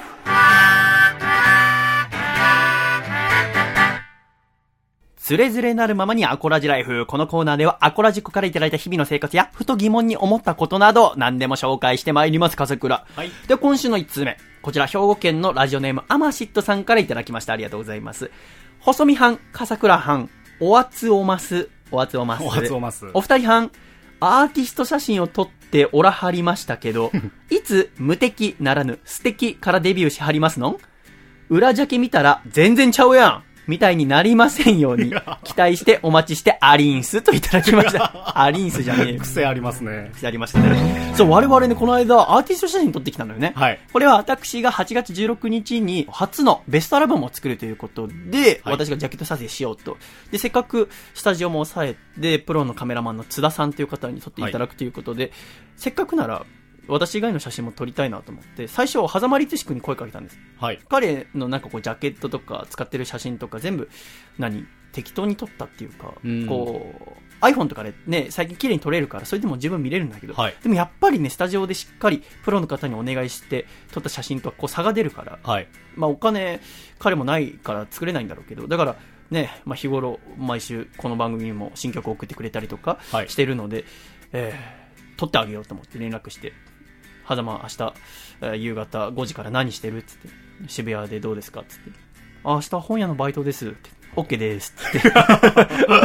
すぐ、ああ、運のないやつめと思って。はい。で、笠倉に連絡して、はいで、笠倉がまあ近くで仕事してって、はい。えー時間ありそうだっていうことで、じゃあ笠倉のアー写も撮っちゃおうっつって撮りましたけど、どうですか写真撮影は？いやー、楽しかったですね。楽しかったね、なんかね。なんか私も、えー自分のね、写真を撮る前に、笠倉でちょっと試し撮りというか、はいポージングとかやってたんだけど、なんかちょっとね、黒バックの写真を撮ったのよね。そうですね。黒い背景の。黒い背景の写真で結構大変で。でね、あの、我々がモチーフにしたのは、あの、 Perfumeのアー写。はい。何年前のアー写かわかんないけど、なんか、パパフュームの黒バックの写真がすごくかっこよくて、そうですね。それを見ながらいろいろライティングとか勉強しながらね、はい2時間みっちり写真撮りましたそうでしたねそんな笠倉のアーシャもね、いろいろこれから使っていこうと思いますし、アーシャのある放送作家ってどうなんだろいうや、ね。前代未聞ですよ。ね、嫌われるだろうね。嫌われますよ、これは。でもすごくいいね、写真を。それに私が文字を入れたものをね、笠倉に送りましたけど、いや、ありがたいです。ちょっとなんか使いましょう。はい。楽しみでございます。ということで、えー、そうね、この無敵なるの素敵からデビューしはりますのってことでございましたが、続きまして、我々はデビューしません。しません。ありがとうございます。続きまして、こちらラジオネームケーキさん、高校生の男の子からいただきました。どうもこんばんは。よ 夜分遅くに申し訳ありません。ラジオネームケーキと申します。まあ、メールだから別に夜遅くでも全然いいんですけど、えー今回は相談というか聞いてほしいことがあるのでメールをさせていただきました。僕には好きな女の子がいます。うん。彼女は最近知り合いになった高校の友達です。いいね。彼女はとてもピュアですごく純粋で、いいね。とてもピュアですごく純粋で。素晴らしいね。えー今までに彼氏がいたことはないと言っていました。ほう。ふわふわしていて穏やかな女の子です。僕は先月末その子に告白をしました。えしかし、告白をした後にしかしっていう言葉が続くともうその後はなんとなく分かってしまうそうですよねっていう悲しさがありますけれども、しかし、ありがとう、嬉しいよと言われただけだったので、振られたと思いました。ほしっかり断られたわう。けじゃない。ん。しかし僕は連絡を取ることをやめませんでした。すると1週間くらい前のことです。突然連絡があり、私もケーキくんのこと好きになっちゃったと言われました。え？良い返事をもらったことももちろんとても嬉しかったのですが、何よりも一番に僕のことを真剣に考えてくれていたことがすごく嬉しかったです。ー、はということで、僕がお付き合いの話を切り出すと、付き合うことはできないと言われました。ん？聞いてみると、彼女はとある宗教に入っていて、うん二十歳になるまではお付き合いができないとのことでした。なるほど。さらには、同じ宗教の人しかお付き合いも結婚もできないそうです。はただ僕は好きだという気持ちが抑えられず、それならば、付き合わないままでいいから遊びに行こうと言いました。そして昨日一緒に新宿に行きご飯を食べて、原宿に行って、神宮花火大会を見て、素晴らしい時間を彼女と過ごしました。その間には手も繋ぎましたし、ハグもしました。俺がシャネルの姉ちゃんにボコボコにされてる時に こんな楽しいことしたのか。僕はすごく嬉しかったです。しかし、家に帰ってきてから連絡があり、やっぱりこんなの良くないからやめよう。私から言ったのにごめんね。と言われました。僕はすごく悲しかったです。それは、お付き合いができないことや、もうデートができないということに悲しくなっているのではなく、自分の無力さを痛感したからです。うん。そして僕は精一杯の気持ちを伝え別れを告げました。もう連絡を取るつもりもありません。しかし彼女は最後まで優しい言葉をかけてくれました。大好きだったよ。いっぱい青春してね。と言われました。それ以降、あ彼女に連絡を取ってはいません。僕は無宗教なので、いつでもその宗教に入ることができます。入ろうとも思いました。しかし、彼女が好きだから、彼女と結婚したいから、こんな理由でその宗教に入るのは、その宗教自体を冒涜していると思いました。僕は彼女が好きだし、これからもその感情は消えません。今の僕にできることは何でしょうか？長文乱文失礼しました。貴重なお時間を使って読んでくださっていたら幸いです。これからもお仕事、ラジオ頑張ってください。陰ながら応援しております。というメールでございました。いや高校生の夏の恋のお話ですね。はこれ、まあ、かなり文章を直して僕喋ったんですよ。もうめっちゃめちゃなんだよ、この文章。読みにくいことこの上ないんだよね。ぐっちゃぐちゃな文章で。要は、なんですか、このあ日付的に。8月12日のえー深夜1時3分に送られてきていて、えー花火大会が8月11日だから。だからデートしたもうその日の夜に送ってきてるからね。いや相当気持ちも落ち着かないまま送ってくださったんだと思いますが、宗教っていうのは、なかなか高校生えーではとっつきづらいテーマではあると思うんですけど、うん。私は、えー無宗教なんですけど、一種こう、無宗教という宗教おなんじゃないかなって僕は一個思ってるんですよね。えー宗教について僕がいろいろ考えるようになったのは、僕歴史というものにあんまり興味がなかったものが、こう、う高校生の後半から大学生になった頃、二十歳ぐらいの時に宗教って何なのかなって思った頃がありました。なぜ僕は宗教に入っていなくて、えーでも宗教に入ってる人もいて、まあ宗教そのものっていうのは何なのかなって時に、えー一冊、えー見つけたのがこの、ニトビ稲造さんの武士道っていう、これはまあ僕別にあの宗教同行で読んだ本じゃないんだけど、あの歴史小説が好きだったから、ちょうどね、日露戦争にた関する、えー本を読んでた時、坂の上の雲を読んでた時にこの武士道っていうのが、えー日本の国債を売るのにすごく一役買ったっていう本っていうのを見て、えーで、このあ武士道、まあが逆輸入版の本ですけど、読んだ、その一番最初の冒頭に、えー私はへーと思った文章があります。約10年前、著名なベルギーの法学者、ラブレー氏の家で艦隊を受けて数日を過ごしたことがある。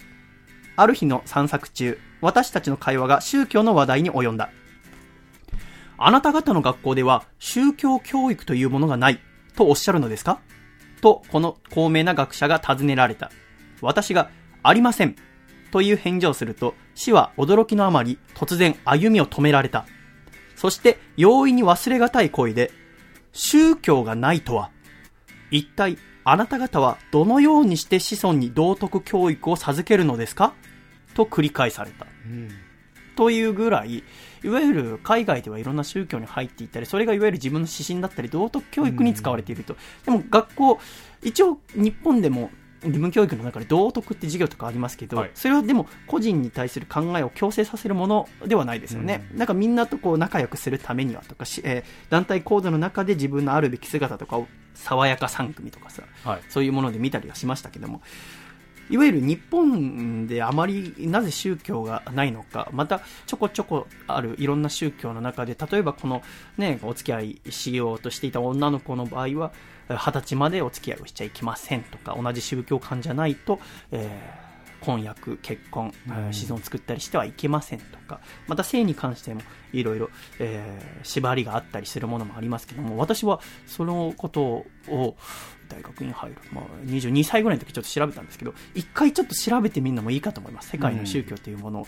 で、えーただこの、ね、うん高校生にとってはちょっと難しいかもしれないんですけども、この子がその宗教に入っているのは、えー家族が全員で入っているのか、それともこの女の子が個人的に入っているのかでもまた変わってくる。まあおそらく家族で入ってるんだとは思いますけども、一通りいろいろ勉強して理解した上で、かつ、えーもし本当に好きだったらば諦める必要はそんなにないのかなと僕は個人的な意見でちょっと思います。その女の子が単体で宗教を抜けることも可能だと思いますし、まあそれはそれでいろんな周りの面もあるんですけども、えー本当に好きだったらできないことは何もないと思いますので、えーちょっと頑張っていただきたい。そう簡単に、えー宗教自体が僕は悪いと思いませんけど、その宗教があるから、うん、一つの恋を諦めなければいけないっていうのは僕はちょっと違うと思いますし、それは、えーもし本当に好きでどうにかしたいなと思っているのであれば、えー自分で宗教のことをちゃんと勉強した上で、その子、またその子のご両親とお話ししてみるのが、僕は一つ、えー大切なことだと思いますので、すぐ諦めて、えーもう連絡を取るつもりもありません。なんて言わずに、頑張ってほしいと思います。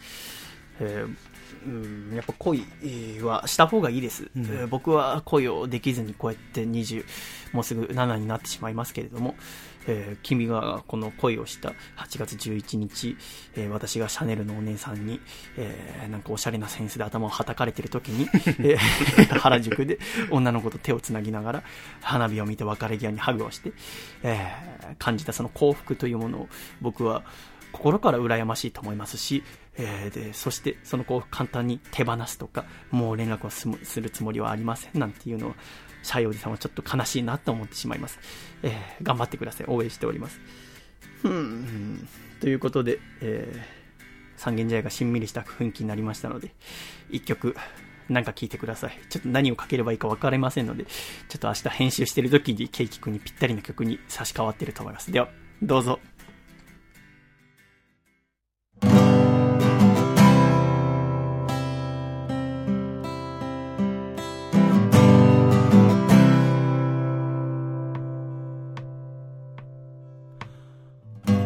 笑った顔が好きで、yeah 僕なりに今日まで頑張ってきたけどふと気づいてしまった。まだ見たことのない君の表情があることを。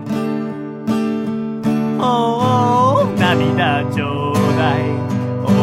涙ちょうだい。僕は君の涙を知らない、yeah 意地悪と怒るかもしれないけど。Oh 涙ちょうだい。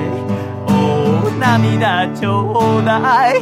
僕は君の泣き顔を見たい、yeah その後笑顔にしてみせるからお願い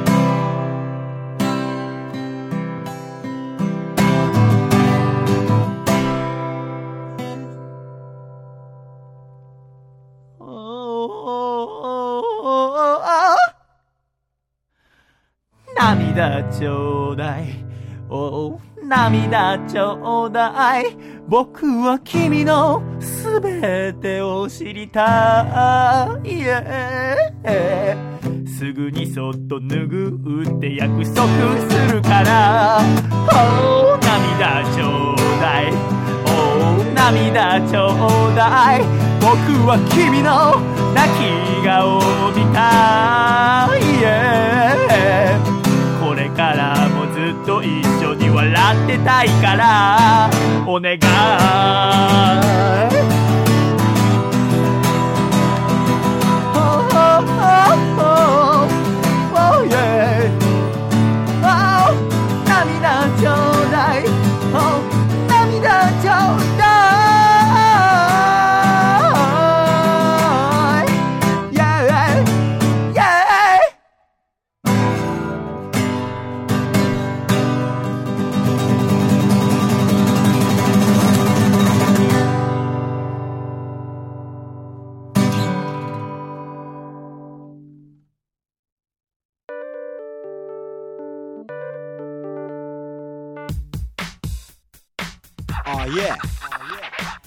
細身のシャイボーイのアコースティックラジオをお聴きの皆さんこんにちは。奄美大島出身シンガーソングライター狭間律師でございます。この度私のホームページができました。ホームページのアドレスは www. はざまりつし .com です。ライブ情報や諸々の詳細はこちらからチェックしてくださいね。最後でみんなで一緒に「ノーネレナ愛してく」覚悟が俺にはある。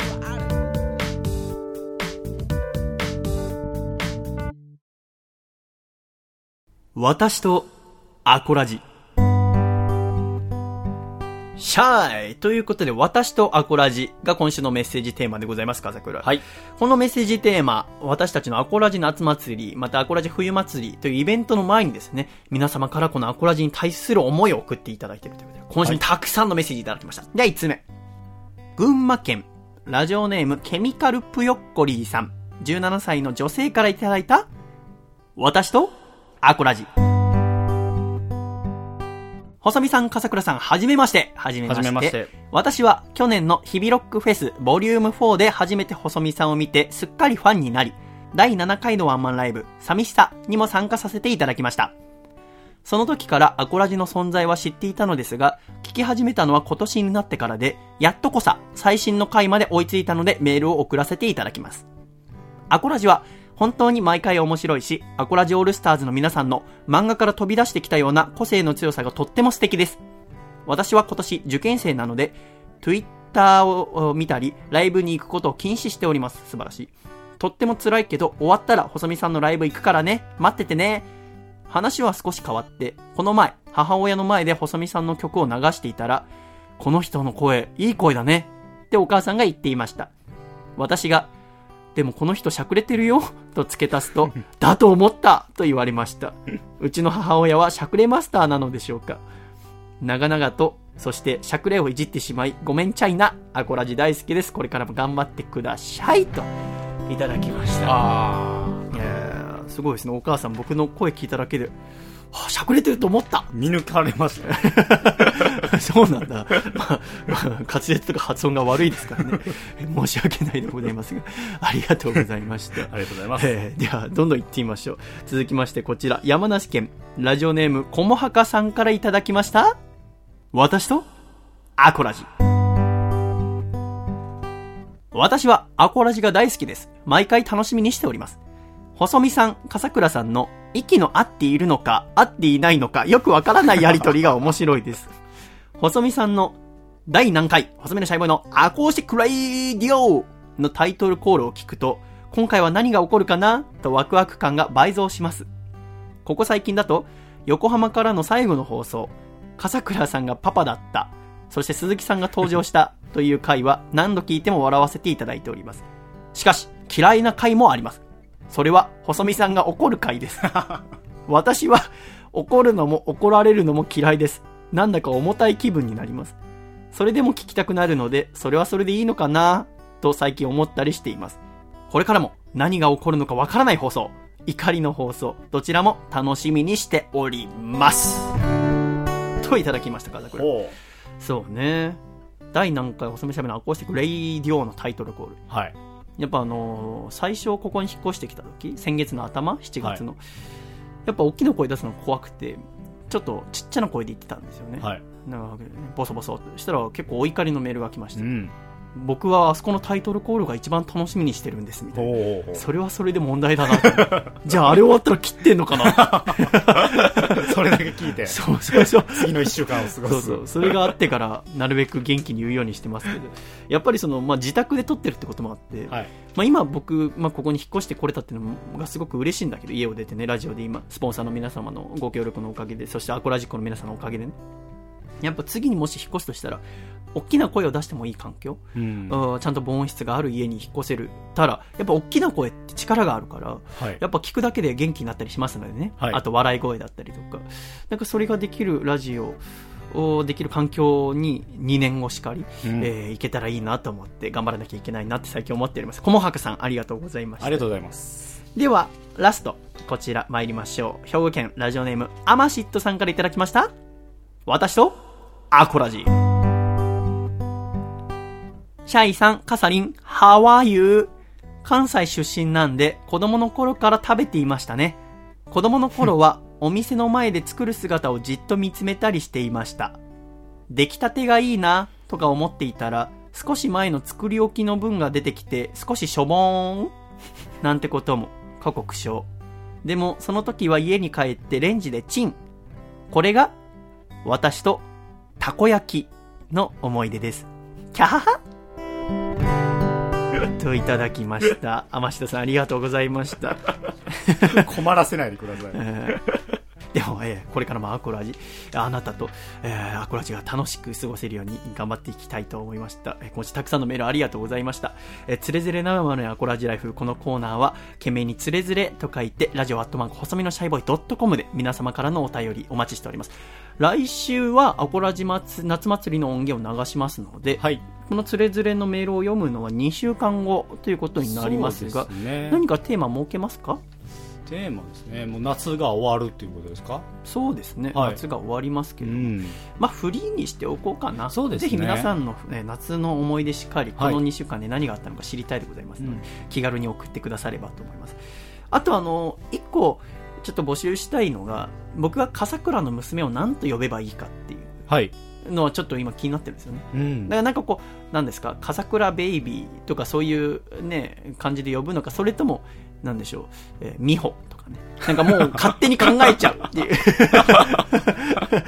とかっていうのもちょっとありますけど、もはいし何かありましたら、えー笠倉の名前募集のコーナーに送ってくださればと思います。はい、えーでは一度コマーシャルお聞きください。ドン。アコラジお聞きの皆さん、お元気ですか ?2 億万年に一人の逸材、竹下幸之助です。プロレスラー竹下幸之助の強さの秘訣は、離乳食から食べ続けているつくねにあります。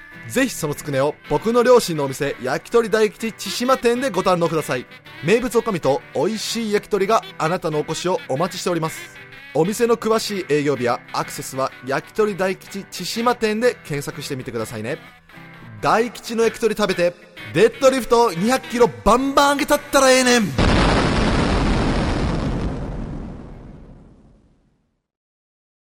ジロンラーメン世田谷店ジロンラーメン世田谷店このコーナーではアコラジッコから送られてきたジロンを紹介し、ジロンに対しての共感度が高いと笠倉がコールをします。ということで笠倉、これ新コーナーでございますね。はい。えーこのコールというのは何ですか？コールではですね、うん一番共感できるものは、マシマシ。マシマシ。共感ができるなと思ったら、マシ。マシ。全然共感できないと思ったら、汁なし。汁なし。この3段階になります。で、笠倉が評価をすると。はい。これ要は私の意見とかどうでもよくて、アコラジッコと笠倉が共感をこうね、共鳴するかということですね。はい。えーじゃあ私が、あーニンニク入れますか？と聞いたら君が今のをコールすると。はい。えーっていうのを楽しんでいただければと思います。新コーナーたくさんのメールありがとうございます。早速1つ目、こちら山梨県のラジオネーム、フルオロくんからいただきました。カメラを首からぶら下げて代々木公園にいる女性は、全員自分は宮崎葵になれると思っている。おああの、結構あるあるでさ、そのカメラを首から下げてる女性はとか、うんミネラルウォーターを首から下げてる女性は、みたいな、いけすかないみたいな。はい。僕ね、結構好きなんですよね。ほう。なんか、いいなと思っちゃう、カメラ持ってる女性。と思うので、僕は、あーそんなに共感、フロロ君とはしないなと思ったんですが、私の意見はどうでもいいらしいです、このコーナーは。ということで、早速お聞きしてみましょう。笠倉さん、ニンニク、入れますか？汁なしああ、そう。共感しなかった。そうですね。ああ、そう。別に宮崎葵になりたいとは思ってないでしょうね。いやそうなのかな？はい。もし自分がさ、女性だったら誰になりたい？女性だったら、ああ、でも、やっぱりすごいベタに、長澤まさみとか、へえ、長澤まさみがベタなの？ちょっと、まあまあ、今、ベタと言ったら長澤まさみだとあんま思わないんですけど。広瀬すずちゃんとかですか？ああ。あ、でもアイドルになりたいですね。あの、チヤホヤされたい、みたいな。続きまして、こちら、ラジオネーム、こもはかさんからいただきました。リズム感が悪い女性は、純粋な良い子。うんこれどう？これ、マシマシです。あ、そうなんだ。はいいや、これ、いや、ちゃんと僕が聞いてからにしてよ。どうってあ、そっかそっかそっか。ごめんごめん。初新コーナーだったから間違えちゃった。これ僕マシマシですじゃねえんそっかそっか。僕が最初ちょっと喋って僕の聞いた後に君の聞かなきゃいけないのか。えーじゃあ、先走ってしまいました笠倉さん。はい。ニンニク入れますか？マシマシああ、共感するんだ。これはわかりますね。あそう。まあなんか、ドジっ子みたいなことですかね。うん確かに。すごい悪い子はいないっていうイメージがあります。リズム感が悪い女性は純粋な良い子。まあ僕もわかりますけど、僕、あの、歌下手な子が好きなんです。ああ。なんか、あの、音痴な子とか良くないですか？はい。カラオケとかでさ、べらぼうな歌唱力披露させられる。あちょっと弾いちゃいますね、多分僕なんかは。確かに弾いちゃいますね。なんか音痴ぐらいの方が可愛らしいなと思いますけどね。その点ではあれよ。あの、アコラジ夏祭りに出てくださる町田美優ちゃんは、え気持ちがいいぐらいの音痴。あ、でも、あの時俺怒ってたな。よ東戸塚の ほら僕の防音室でさ、みゆちゃんの温泉に入ろうって曲、はいえー今日もオープニングで聴いていただきましたけど、あれ録音してた時、お前全然ピッチ取れねえじゃねえかよって怒ったわ。やっぱ仕事とあれは違うのかもしれないですね。あーそうですねえーなるほど。続きましてこちら、山形県ラジオネーム、ベネットは静かに暮らしたいさんからいただきました。味噌汁がついてくるので、牛丼屋最強は、松屋。そっか、松屋。なんか僕、塾に通っていた、要は中学生の頃とか、ちょうど塾の下に松屋があったんで、なんか牛丼屋デビューは松屋だったんですけど、うん。確かにやっぱね、お味噌汁ついてくれて嬉しいですよね。そうですね。三軒茶屋にも松屋あんのかな？行ったことないんだけど、すき家はあって、はい。すき家の明太高菜牛丼？ああ、ありますあります。っていうのが、竹下幸之助君が好きだって言ってて、で、僕も食べてみようと思って食べて、美味しかったんだけど、はい。すき家は、味噌汁はついてないんだよね。ついてないです。だから、別途で買わなきゃいけないんだけど、確かにやっぱり、あの、お味噌汁ついてるついてないで結構変わってくるもんあります変わりますねねはあ、いろいろ興味深いところでありますね。えー続きまして、ラジオ、ちげえよ。お前の聞いてねえわ。ごめんごめん。続きまして、じゃあね、笠倉さん、ニンニク入れますか？マシマシああ共感できるんだ。共感できます。ああ、そっか。まあ、松屋が好きってこと？好きですねうん。カレーとかね、あのうん330円ぐらいで頼んでもうん味噌汁ちゃんとつけてくれる。そうそうそうそう。嬉しいです。あ、嬉しいですね。ありがとうございました。ででは、えまだまだたくさん来ておりますので、ここからも笠倉さんにも答えをひたすらもう聞いていきたいと思います。はいすぐにこお答えください。はいでは早速行ってみましょう。千葉県ラジオネーム長井さん27歳の方からいただきました。初めて会った人がいい人か悪い人かは、大体会っての最初の印象、人相で判断ができる。マシマシ続きまして、宮城県ラジオネームブルースドライバー。女性の相談事はあらかじめ答えが決まっているので、いきさつとか愚痴を聞いてほしいだけ。マシマシラジオネーム歌川ペロペロザロック茨城県。ダサい人の原因は大体靴。ただの黒スニーカーですらなんか変。マシラジオネーム、知れば迷い、しなければ迷いの恋の道。遠足のおやつに、バナナの可否を聞くやつに限ってバナナを持ってこない。汁なし川崎県ラジオネーム豆山ビーン。セックスシーンのある洋画をおすすめしてくる女は、意外にガードが硬いから気をつけろ。マシマシえー東京都ラジオネームちびりんご。小さくて目の大きい女性は、総じてエロい。マシマシ青森県ラジオネーム TNTR。体が柔らかい女性は、総じてエロい。マシマシすごいわかる。楽しそうだな、お前。お前、俺のオープニングトークとか聞いてる時全然笑ってなかったのに。声だけで、形だけ笑ってたのに、今すげえ楽しそうだ。えちょっとね、ちょっとはし初めてということで、私のミスが何個かありまして申し訳なかったですが、ジロンラーメン、このコーナーは懸命にジロンと書きまして、皆様のジロンをですね、送ってきてください。ラジオアットマーク細野のシャイボーイドットコムでお待ちしております。来週もよろしくお願いいたします。あ、来週はあれか、今度一回お休みなのか。でも、あの、早めに送ってくだされば、私がゆっくり選べますので、ぜひぜひよろしくお願いいたします。では一旦、コマーショシャイ細身のシャイボーイ佐藤孝義です現在細身のシャイボーイのアコースティックラジオでは番組を支えてくれるスポンサーを募集しております。スポンサーになってくださった方には素敵な特典をご用意。CM 制作アコラジ収録ツアーご招待特製シャイ色紙プレゼント。この中からお一つお選びいただけます。詳しくはアコラジのホームページをご覧ください。皆様からのご応募お待ちしております。大阪府ラジオネーム金の神さんからいただいた細身のシャイボーイがお父さんと仲直りする方法。お父さん。非常用カバンにトランプ入れてたけどあれはもちろん固形燃料として使うためだよね。細身のシャイボーイの。アコースティックレディオ。ほう嘘後期法嘘後期こちらも笠倉新コーナーでございます、このコーナーは架空のラジオ番組の放送後期を送っていただくコーナーとなっております、笠倉はね毎週放送後期書いてくれてますけど、あれどういう気持ちで書くもんなんですか放送後期ってのは？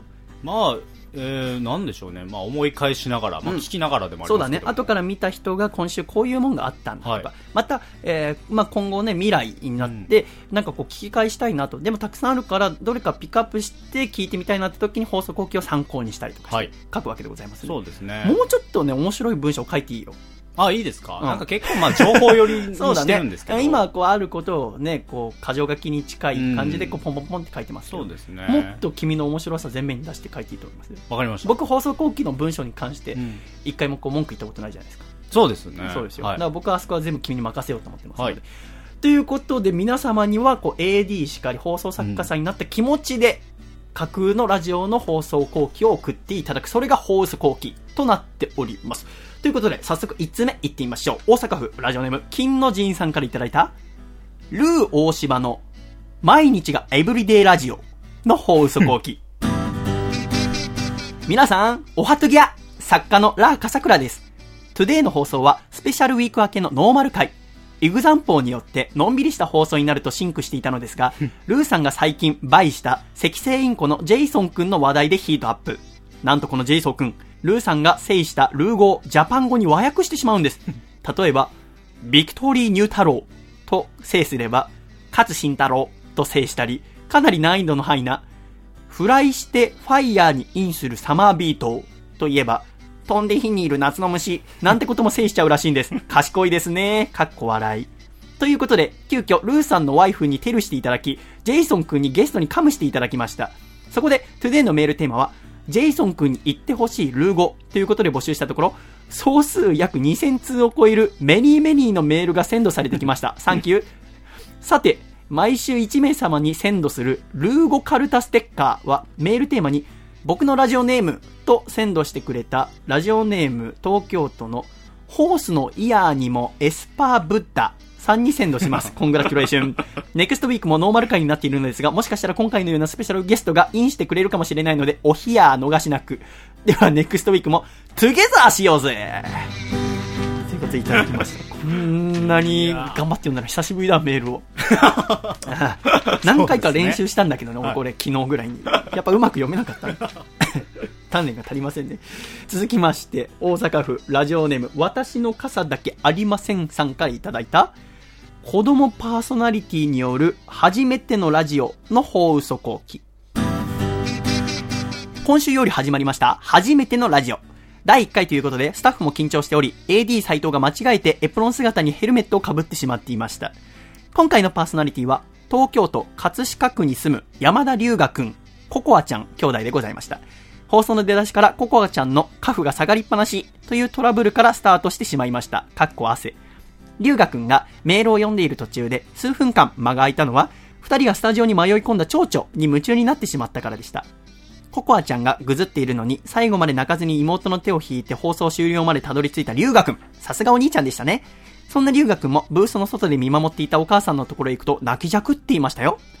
今週から募集を始めた、ついでにここにも寄ってきてねのコーナー。ご意見ご感想メール お待ちしております。アドレスは、すっごいですね、アットマーク、はじめてラジオ .com。すっごいですね、アットマーク、はじめてラジオ .com です。来週は、沖縄県竹富町に住んでいるのんびり屋の、はてるまりきとくんがパーソナリティです。お楽しみに子供のラジオね。はい。これ企画として普通に面白いっていう。そうだね。はい。いや、子供がメインで、はいしっかり主導権を持って話すっていうことだね。初めてのお使いならぬ初めてのラジオですからね。子供の声って、なんであんなに可愛いんでしょうね。まあ、今週のリオくんの声もそうですけど。そうですよね。逆に言うと、どこから可愛くなくなるんですかね。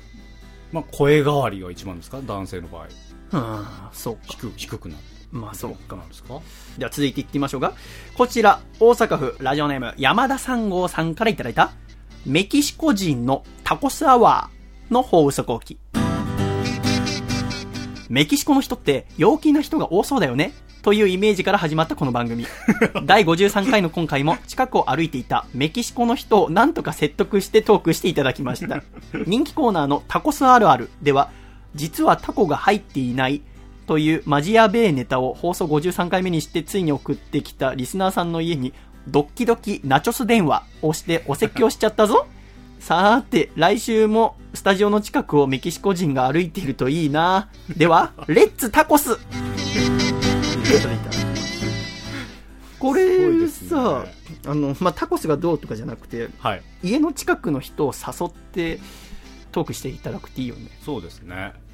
なんか、まあ、三軒茶屋に引っ越してきて特にそうなんだけど、駅前に個性的な人がとても多くて、まあ、渋谷が近いっていうのもあるのかもしれないけど、この人はどういう人生を日々過ごしてんだろうなって思うことは結構ありますね。お話ししてみたいと思って。なるほど。知り合いにはなりたくないんだけど、ちょっとお話ししてみたいって人はやりますから、いいラジオかもしれません。君、今ラジオやりたい欲はあるんですか？自分で。ないですね。ないの？自分が喋り手ってことですね。そうそうそういや、ないですね。ないんだ。はい。どんな番組作るもしやるとしたら。やるとしたら、いや、でもなんか聞いてる人が、まあ、例えば、それこそ20歳とかでうん、モテてないとか、なんかそういう人とかに向けた番組とかをやりたいですよね。お前、バカにしてんのか俺たち。いやいやいや、違います、違います。バカにはしてないです。どういうこと？いや、なんか明日も頑張ろうみたいな。なんで？なんか、なんで嫁と子供がいる立場からモテない人に向けて？いや、なんか、その、嫁ができると僕いいもんだよっていうこと？いや、そんなことないですけど、僕自身が喋らないので、うん。っていうことですよね。え？ああの、ラジオですよね。ああはい。君がパーソナリティの番組だったらどういうの作るの？かあって聞いうて。そあそういう質問ですよねわかりましたすいません勘違いしてましたああ、もうこれ以上聞いててもイライラするだけなので、終わりたいと思います。今細見さんの顔がもう一気にほほ嘘後期。このコーナーは、懸命にほ嘘後期と書いて送ってきてください。皆様からのメールお待ちしております。では、笠倉、一言謝ってください。はい。ごめん、チャイナ。絶対許さへん。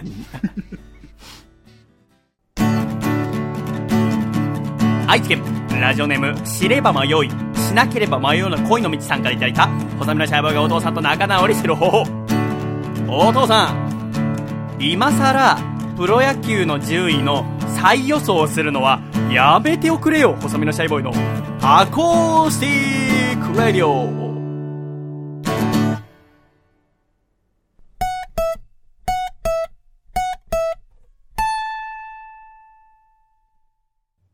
俺の人生をかけた人生をかけた人生をかけた人生をかけた人生のスタートです。見送りに来てほしいよ。君の人生をかけた人生をかけた人生をかけた人生をかけた人生のスタートじゃん。手を振るよチケラッチョ狭間律師のスーパーハイパーイヤー狭間律師のスーパーハイパーイヤー。このコーナーはアーティストの狭間律師さんに毎週新曲を送っていただくコーナーでございます。今週も狭間くんからメールが届いております。シャイさん、笠倉さん、お疲れ様です。お疲れ様です。お疲れ様です。この回が配信されている日は、新しい夏の風物詩、アコラジ夏祭りだと思うとウキウキが止まりません。今年の1月以来のアコラジイベントで緊張していますが、ハメを外しすぎないように気をつけて楽しもうと思います。今週の新曲はチェンジというタイトルです。お聴きください。では、どうぞ。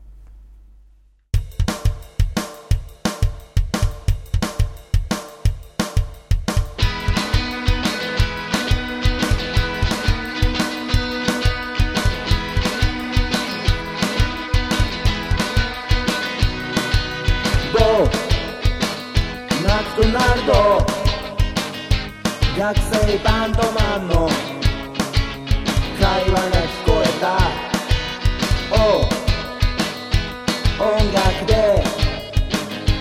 世界を変えたい。確かに。でもそれは無理だ。おう。俺だって。世界を変えたい。8ビートで。この星は逆回転。No そりゃ無理だ。己の寝起きの悪ささえ。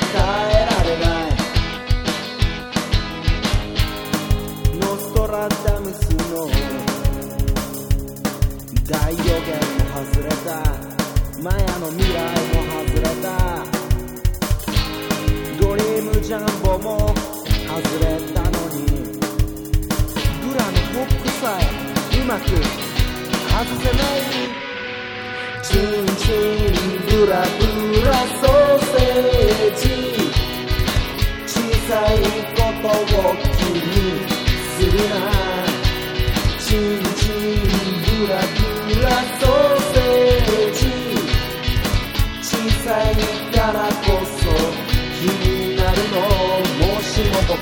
が本当の愛にたどり着いたら世界を変えよう。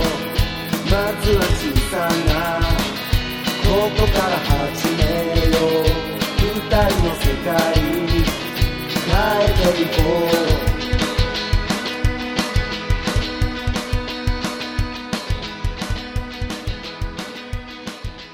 ありがとうございました。狭間律志くんでチェンジでございました。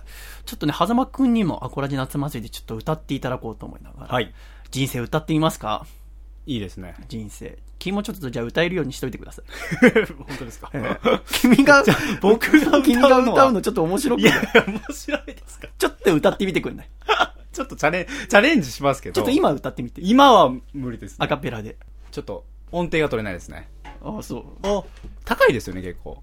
そんなことない低いんだよ。お俺の？人生をかけた俺の？人生をかけた人生をかけた人生をかけた人生をかけたなんちゃらなんちゃら全然聞いてねえじゃねえかよ。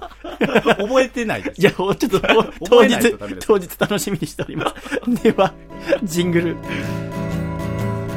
細身のシャイボーイ、細身のシャイボーイ、細身のシャイボーイ、oh yeah 細身のシャイボーイ、細身のシャイボーイ、ルー、ルー、ルー、フー。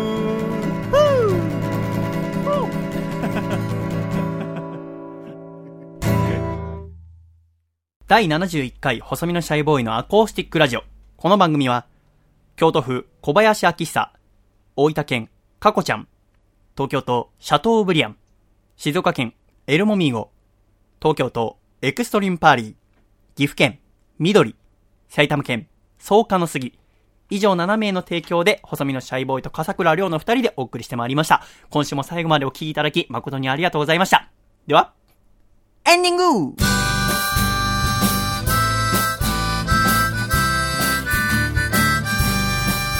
暖かいシャイということで、笠倉、第71回がエンディングになりました。エンディングですね。お疲れ様でございました。お疲れ様です。えー、どうですか、夏は？夏はでも、意外と楽しんでいる。そう、私も初めての、ね、東京での夏なんですけども、一人暮らしして、はいあの、今のところ体調を崩すこともなく、うん。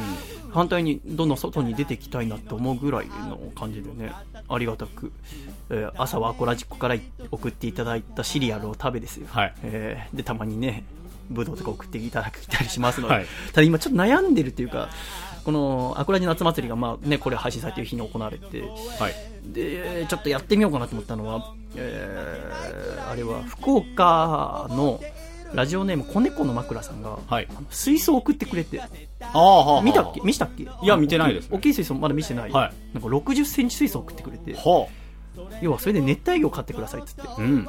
何かなと思って、えーメール見たら、あの、アクアリウムがあると、そのゲストに来た人とかが、ね、あの、ふ普通にこう男の人の一軒家にね、ファーって来たら緊張してしまうので、なんかね、水槽とかあると、よりリラックスしてラジオ作れるんじゃないですかってことで送ってくださったのなるほど一式セットをね。へえ。僕あんまり、うん、もう家で琉金は飼ってたけど、お父さんと一緒に。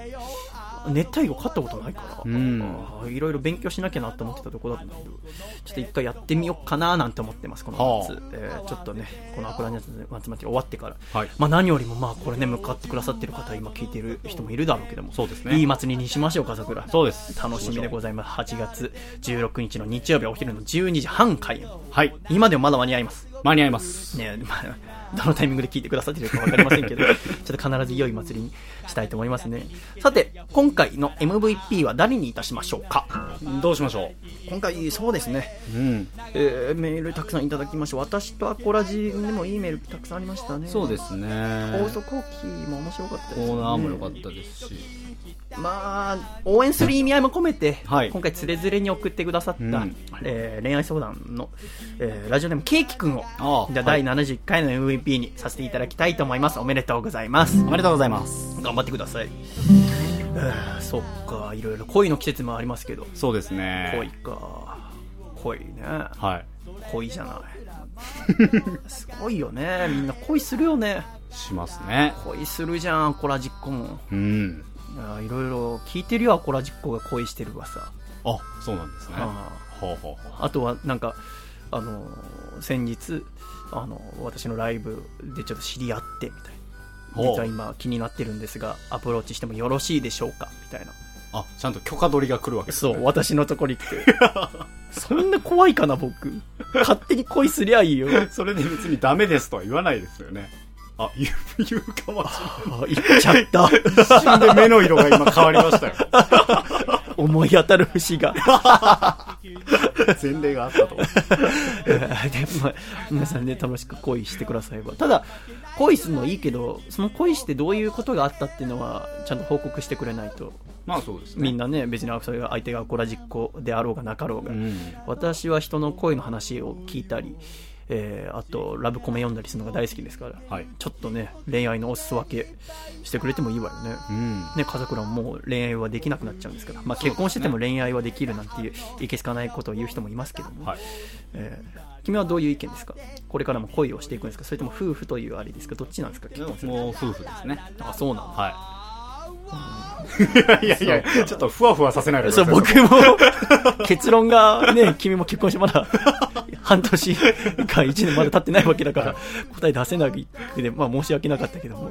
えーなんかね、今日あの、持論のコーナーあったじゃんか。ありましたね。持論のコーナーでね、誰だよってな、ベネットは静かに暮らしたいさんかな。はい。なんかこう、一人暮らしかなんかしてる人で、爬虫類を飼ってる人は、なんかいけすかないみたいな、あ持論気が強いみたいな。気が強いみたいな。はい、ありましたねじゃ。あなんか僕もね、あの、熱帯魚飼ってるのどう思われるのかなと思いながら、ちょっと一週間。まあ、とりあえずまず祭りを、えー、ジェニペそうですね楽しみましょう。今週も最後まで聞いていただきまして、ありがとうございました。では行くぞ !1、2、3、シャイありがとうございました